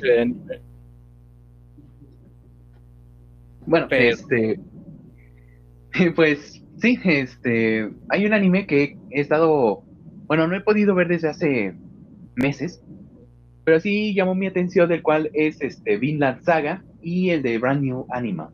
Son esos dos animes que... ¿no visto todavía BNA? BNA, ajá. No, no, pero ¿la has visto todavía o no o todavía no la has visto? Apenas voy en el capítulo 4, así que no la ah, terminado. El capítulo 5 es mi favorito, personal, mi, el capítulo 5 es mi favorito personal. Ah, ok, entonces estoy a punto de ver algo pues chingón. Ah, si te gustan los deportes, sí. Genial. No sé si también habrás visto Doro Gedoro o lo conoces. Eh, sí, he, sí he escuchado de ello y he visto una que otra imagen, pero no lo he visto en sí. Que tienen una de las waifus más este, musculosas ahí. Sí, sí, sí, hay buenas waifus en esa serie, no te voy a mentir. ¿eh? Hay buenas waifus. Es tan, es tan bizarro y extraño que, que, es tan, que es tan genial a la vez Orojedoro que merece la pena verlo por sus bizarreadas que son. Es tan feliz y tétrico a la vez. Ok, puede que algún día le dé oportunidad, pero pues sí, algún día le daré oportunidad. Yo, por ejemplo, me ando poniendo el día con My Hero Academia actualmente. Ahora, sí han dicho que ese anime está, pues bueno, está genial. Bueno, ¿qué más? Me, por ejemplo, a ver, hay un anime que a mí me gusta, me encanta, que aparte de que es yoyos, que todo el mundo sabe que a mí me encanta yoyos. Ajá, de hecho, yoyos es muy comercial hoy en día. Sí, ah, en, en un inicio no era tanto hasta hasta hace poco que por fin están adaptando todo el, todo el manga como se debe, porque antes solo habían adaptado la tercera parte, que es la más conocida, pero ahora, gracias a Dios, se anda adaptando todo, todo, el, todo el manga como se debe, como debería, como debió haber sido desde un comienzo. Está más que genial. Ahora sí que un anime se adapte completamente al manga, pues está bastante bien, ¿no? Sí, ay, olvidó, se me cayó algo. Ay, ya. Como decía también, aparte de eso, hay un anime que me encanta que es Gungrave, que es básicamente el padrino, una versión anime del padrino, pero con, con, con, con un protagonista tipo Dante de May Cry. Ajá. Es, es, es complicado, no quiero decir mucho de los spoilers de ese anime porque me encanta. Básicamente son unos tipos que se unen a una, una organización mafiosa y quieren ser los líderes de dicho lugar, varias cosas pasan y, y el anime en cierta manera de cómo reflejan la mafia, pero con un toque también al anime con, con disparos exagerados y todo eso. Es como ver, es como si combinamos El Padrino con la película Contracara, esa donde Nicolas Cage cambia rostro con John Travolta. Ajá. Ya, algo así, pero con toques del padrino. O ya, puede que sí le dé también oportunidad a ese, ya que las películas del padrino son una pieza maestra. Sí, eso, eso, no, eso no te lo niego. Aparte, bueno, aparte de eso, últimamente se ha puesto muy de moda lo que son personajes lobos en los animes. Sí, los lobos están de moda, definitivamente.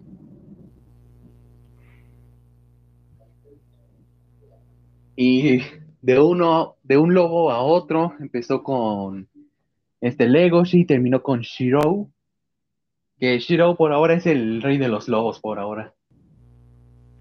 Sie- Siempre, siempre consideré como BNA o Brand New Animal como una especie de adaptación de, ¿cómo se dice? De, de Bloody Roll al anime. ¿De así de cabrón está? Es que tienen ciertas similitudes entre, entre ambos, entre ambas series. Por ejemplo, el protagonista de Blade Runner se apellida Ogami, igual que Shiro. Ah, cabrón, sí es cierto. En ambas series se discriminan a las personas que, que- que son mitad humano y, y mitad animal.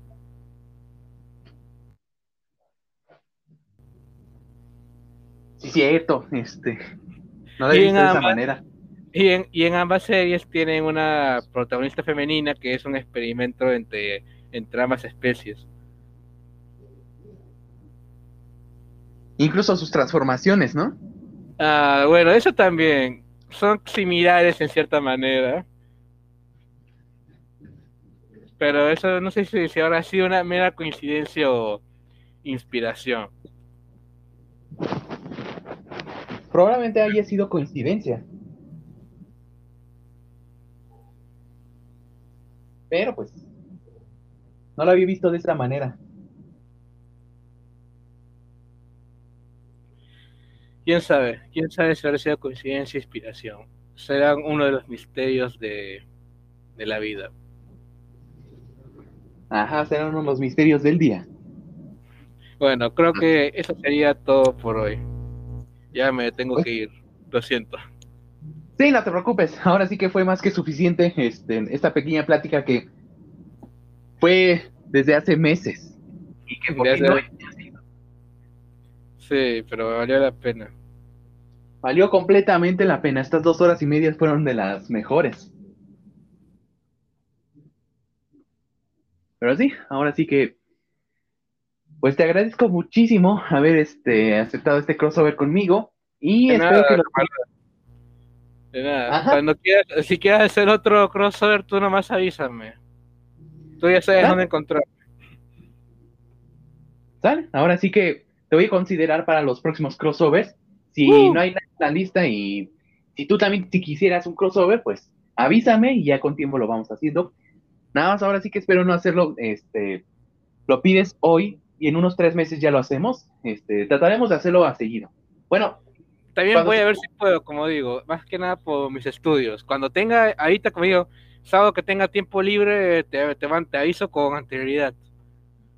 sí, estaría perfecto. Ahí me avisas con anterioridad y haré todo lo posible para despejar la agenda, ya sea que no me vaya a, ot- a otra casa, eh, me quede en mi casita, este, y ahora sí que deje el juego a un lado.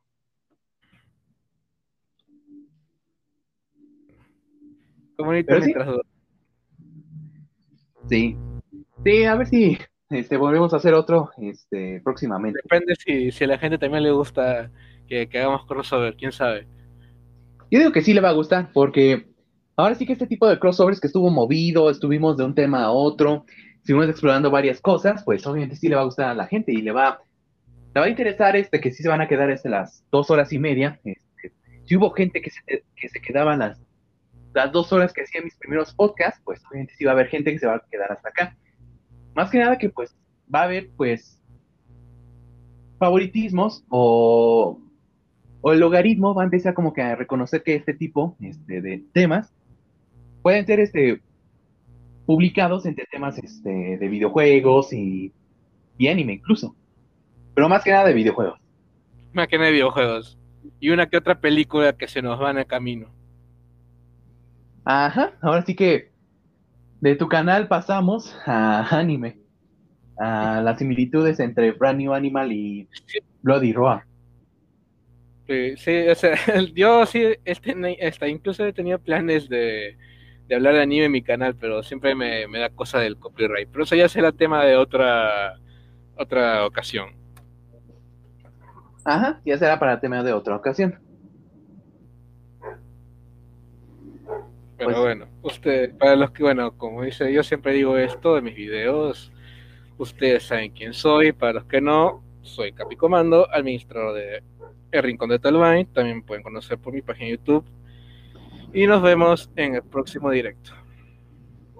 Nos vemos, Muchas camaradas del gracias por bosque. invitarme. De nada, más que nada, Gracias. más bien. Ajá. Y muchas gracias por invitarme. No, las gracias a ti para, por haber aceptado y por haber querido ser parte de los crossovers. En verdad estoy muy agradecido. Este, realmente te agradezco mucho haberte tomado tu tiempo para haberte unido a mis podcasts y pues, pues haber pasado un buen rato agradable. Este, haber hecho este rato, este, uno muy entretenido, la verdad. Y uno divertido, la verdad. Sí, la pasamos muy bien, honestamente. Hasta Pues luego. sí. Hasta luego, camaradas del bosque, y sintonícenos en otro podcast. Soy Search Wolf. Hasta luego.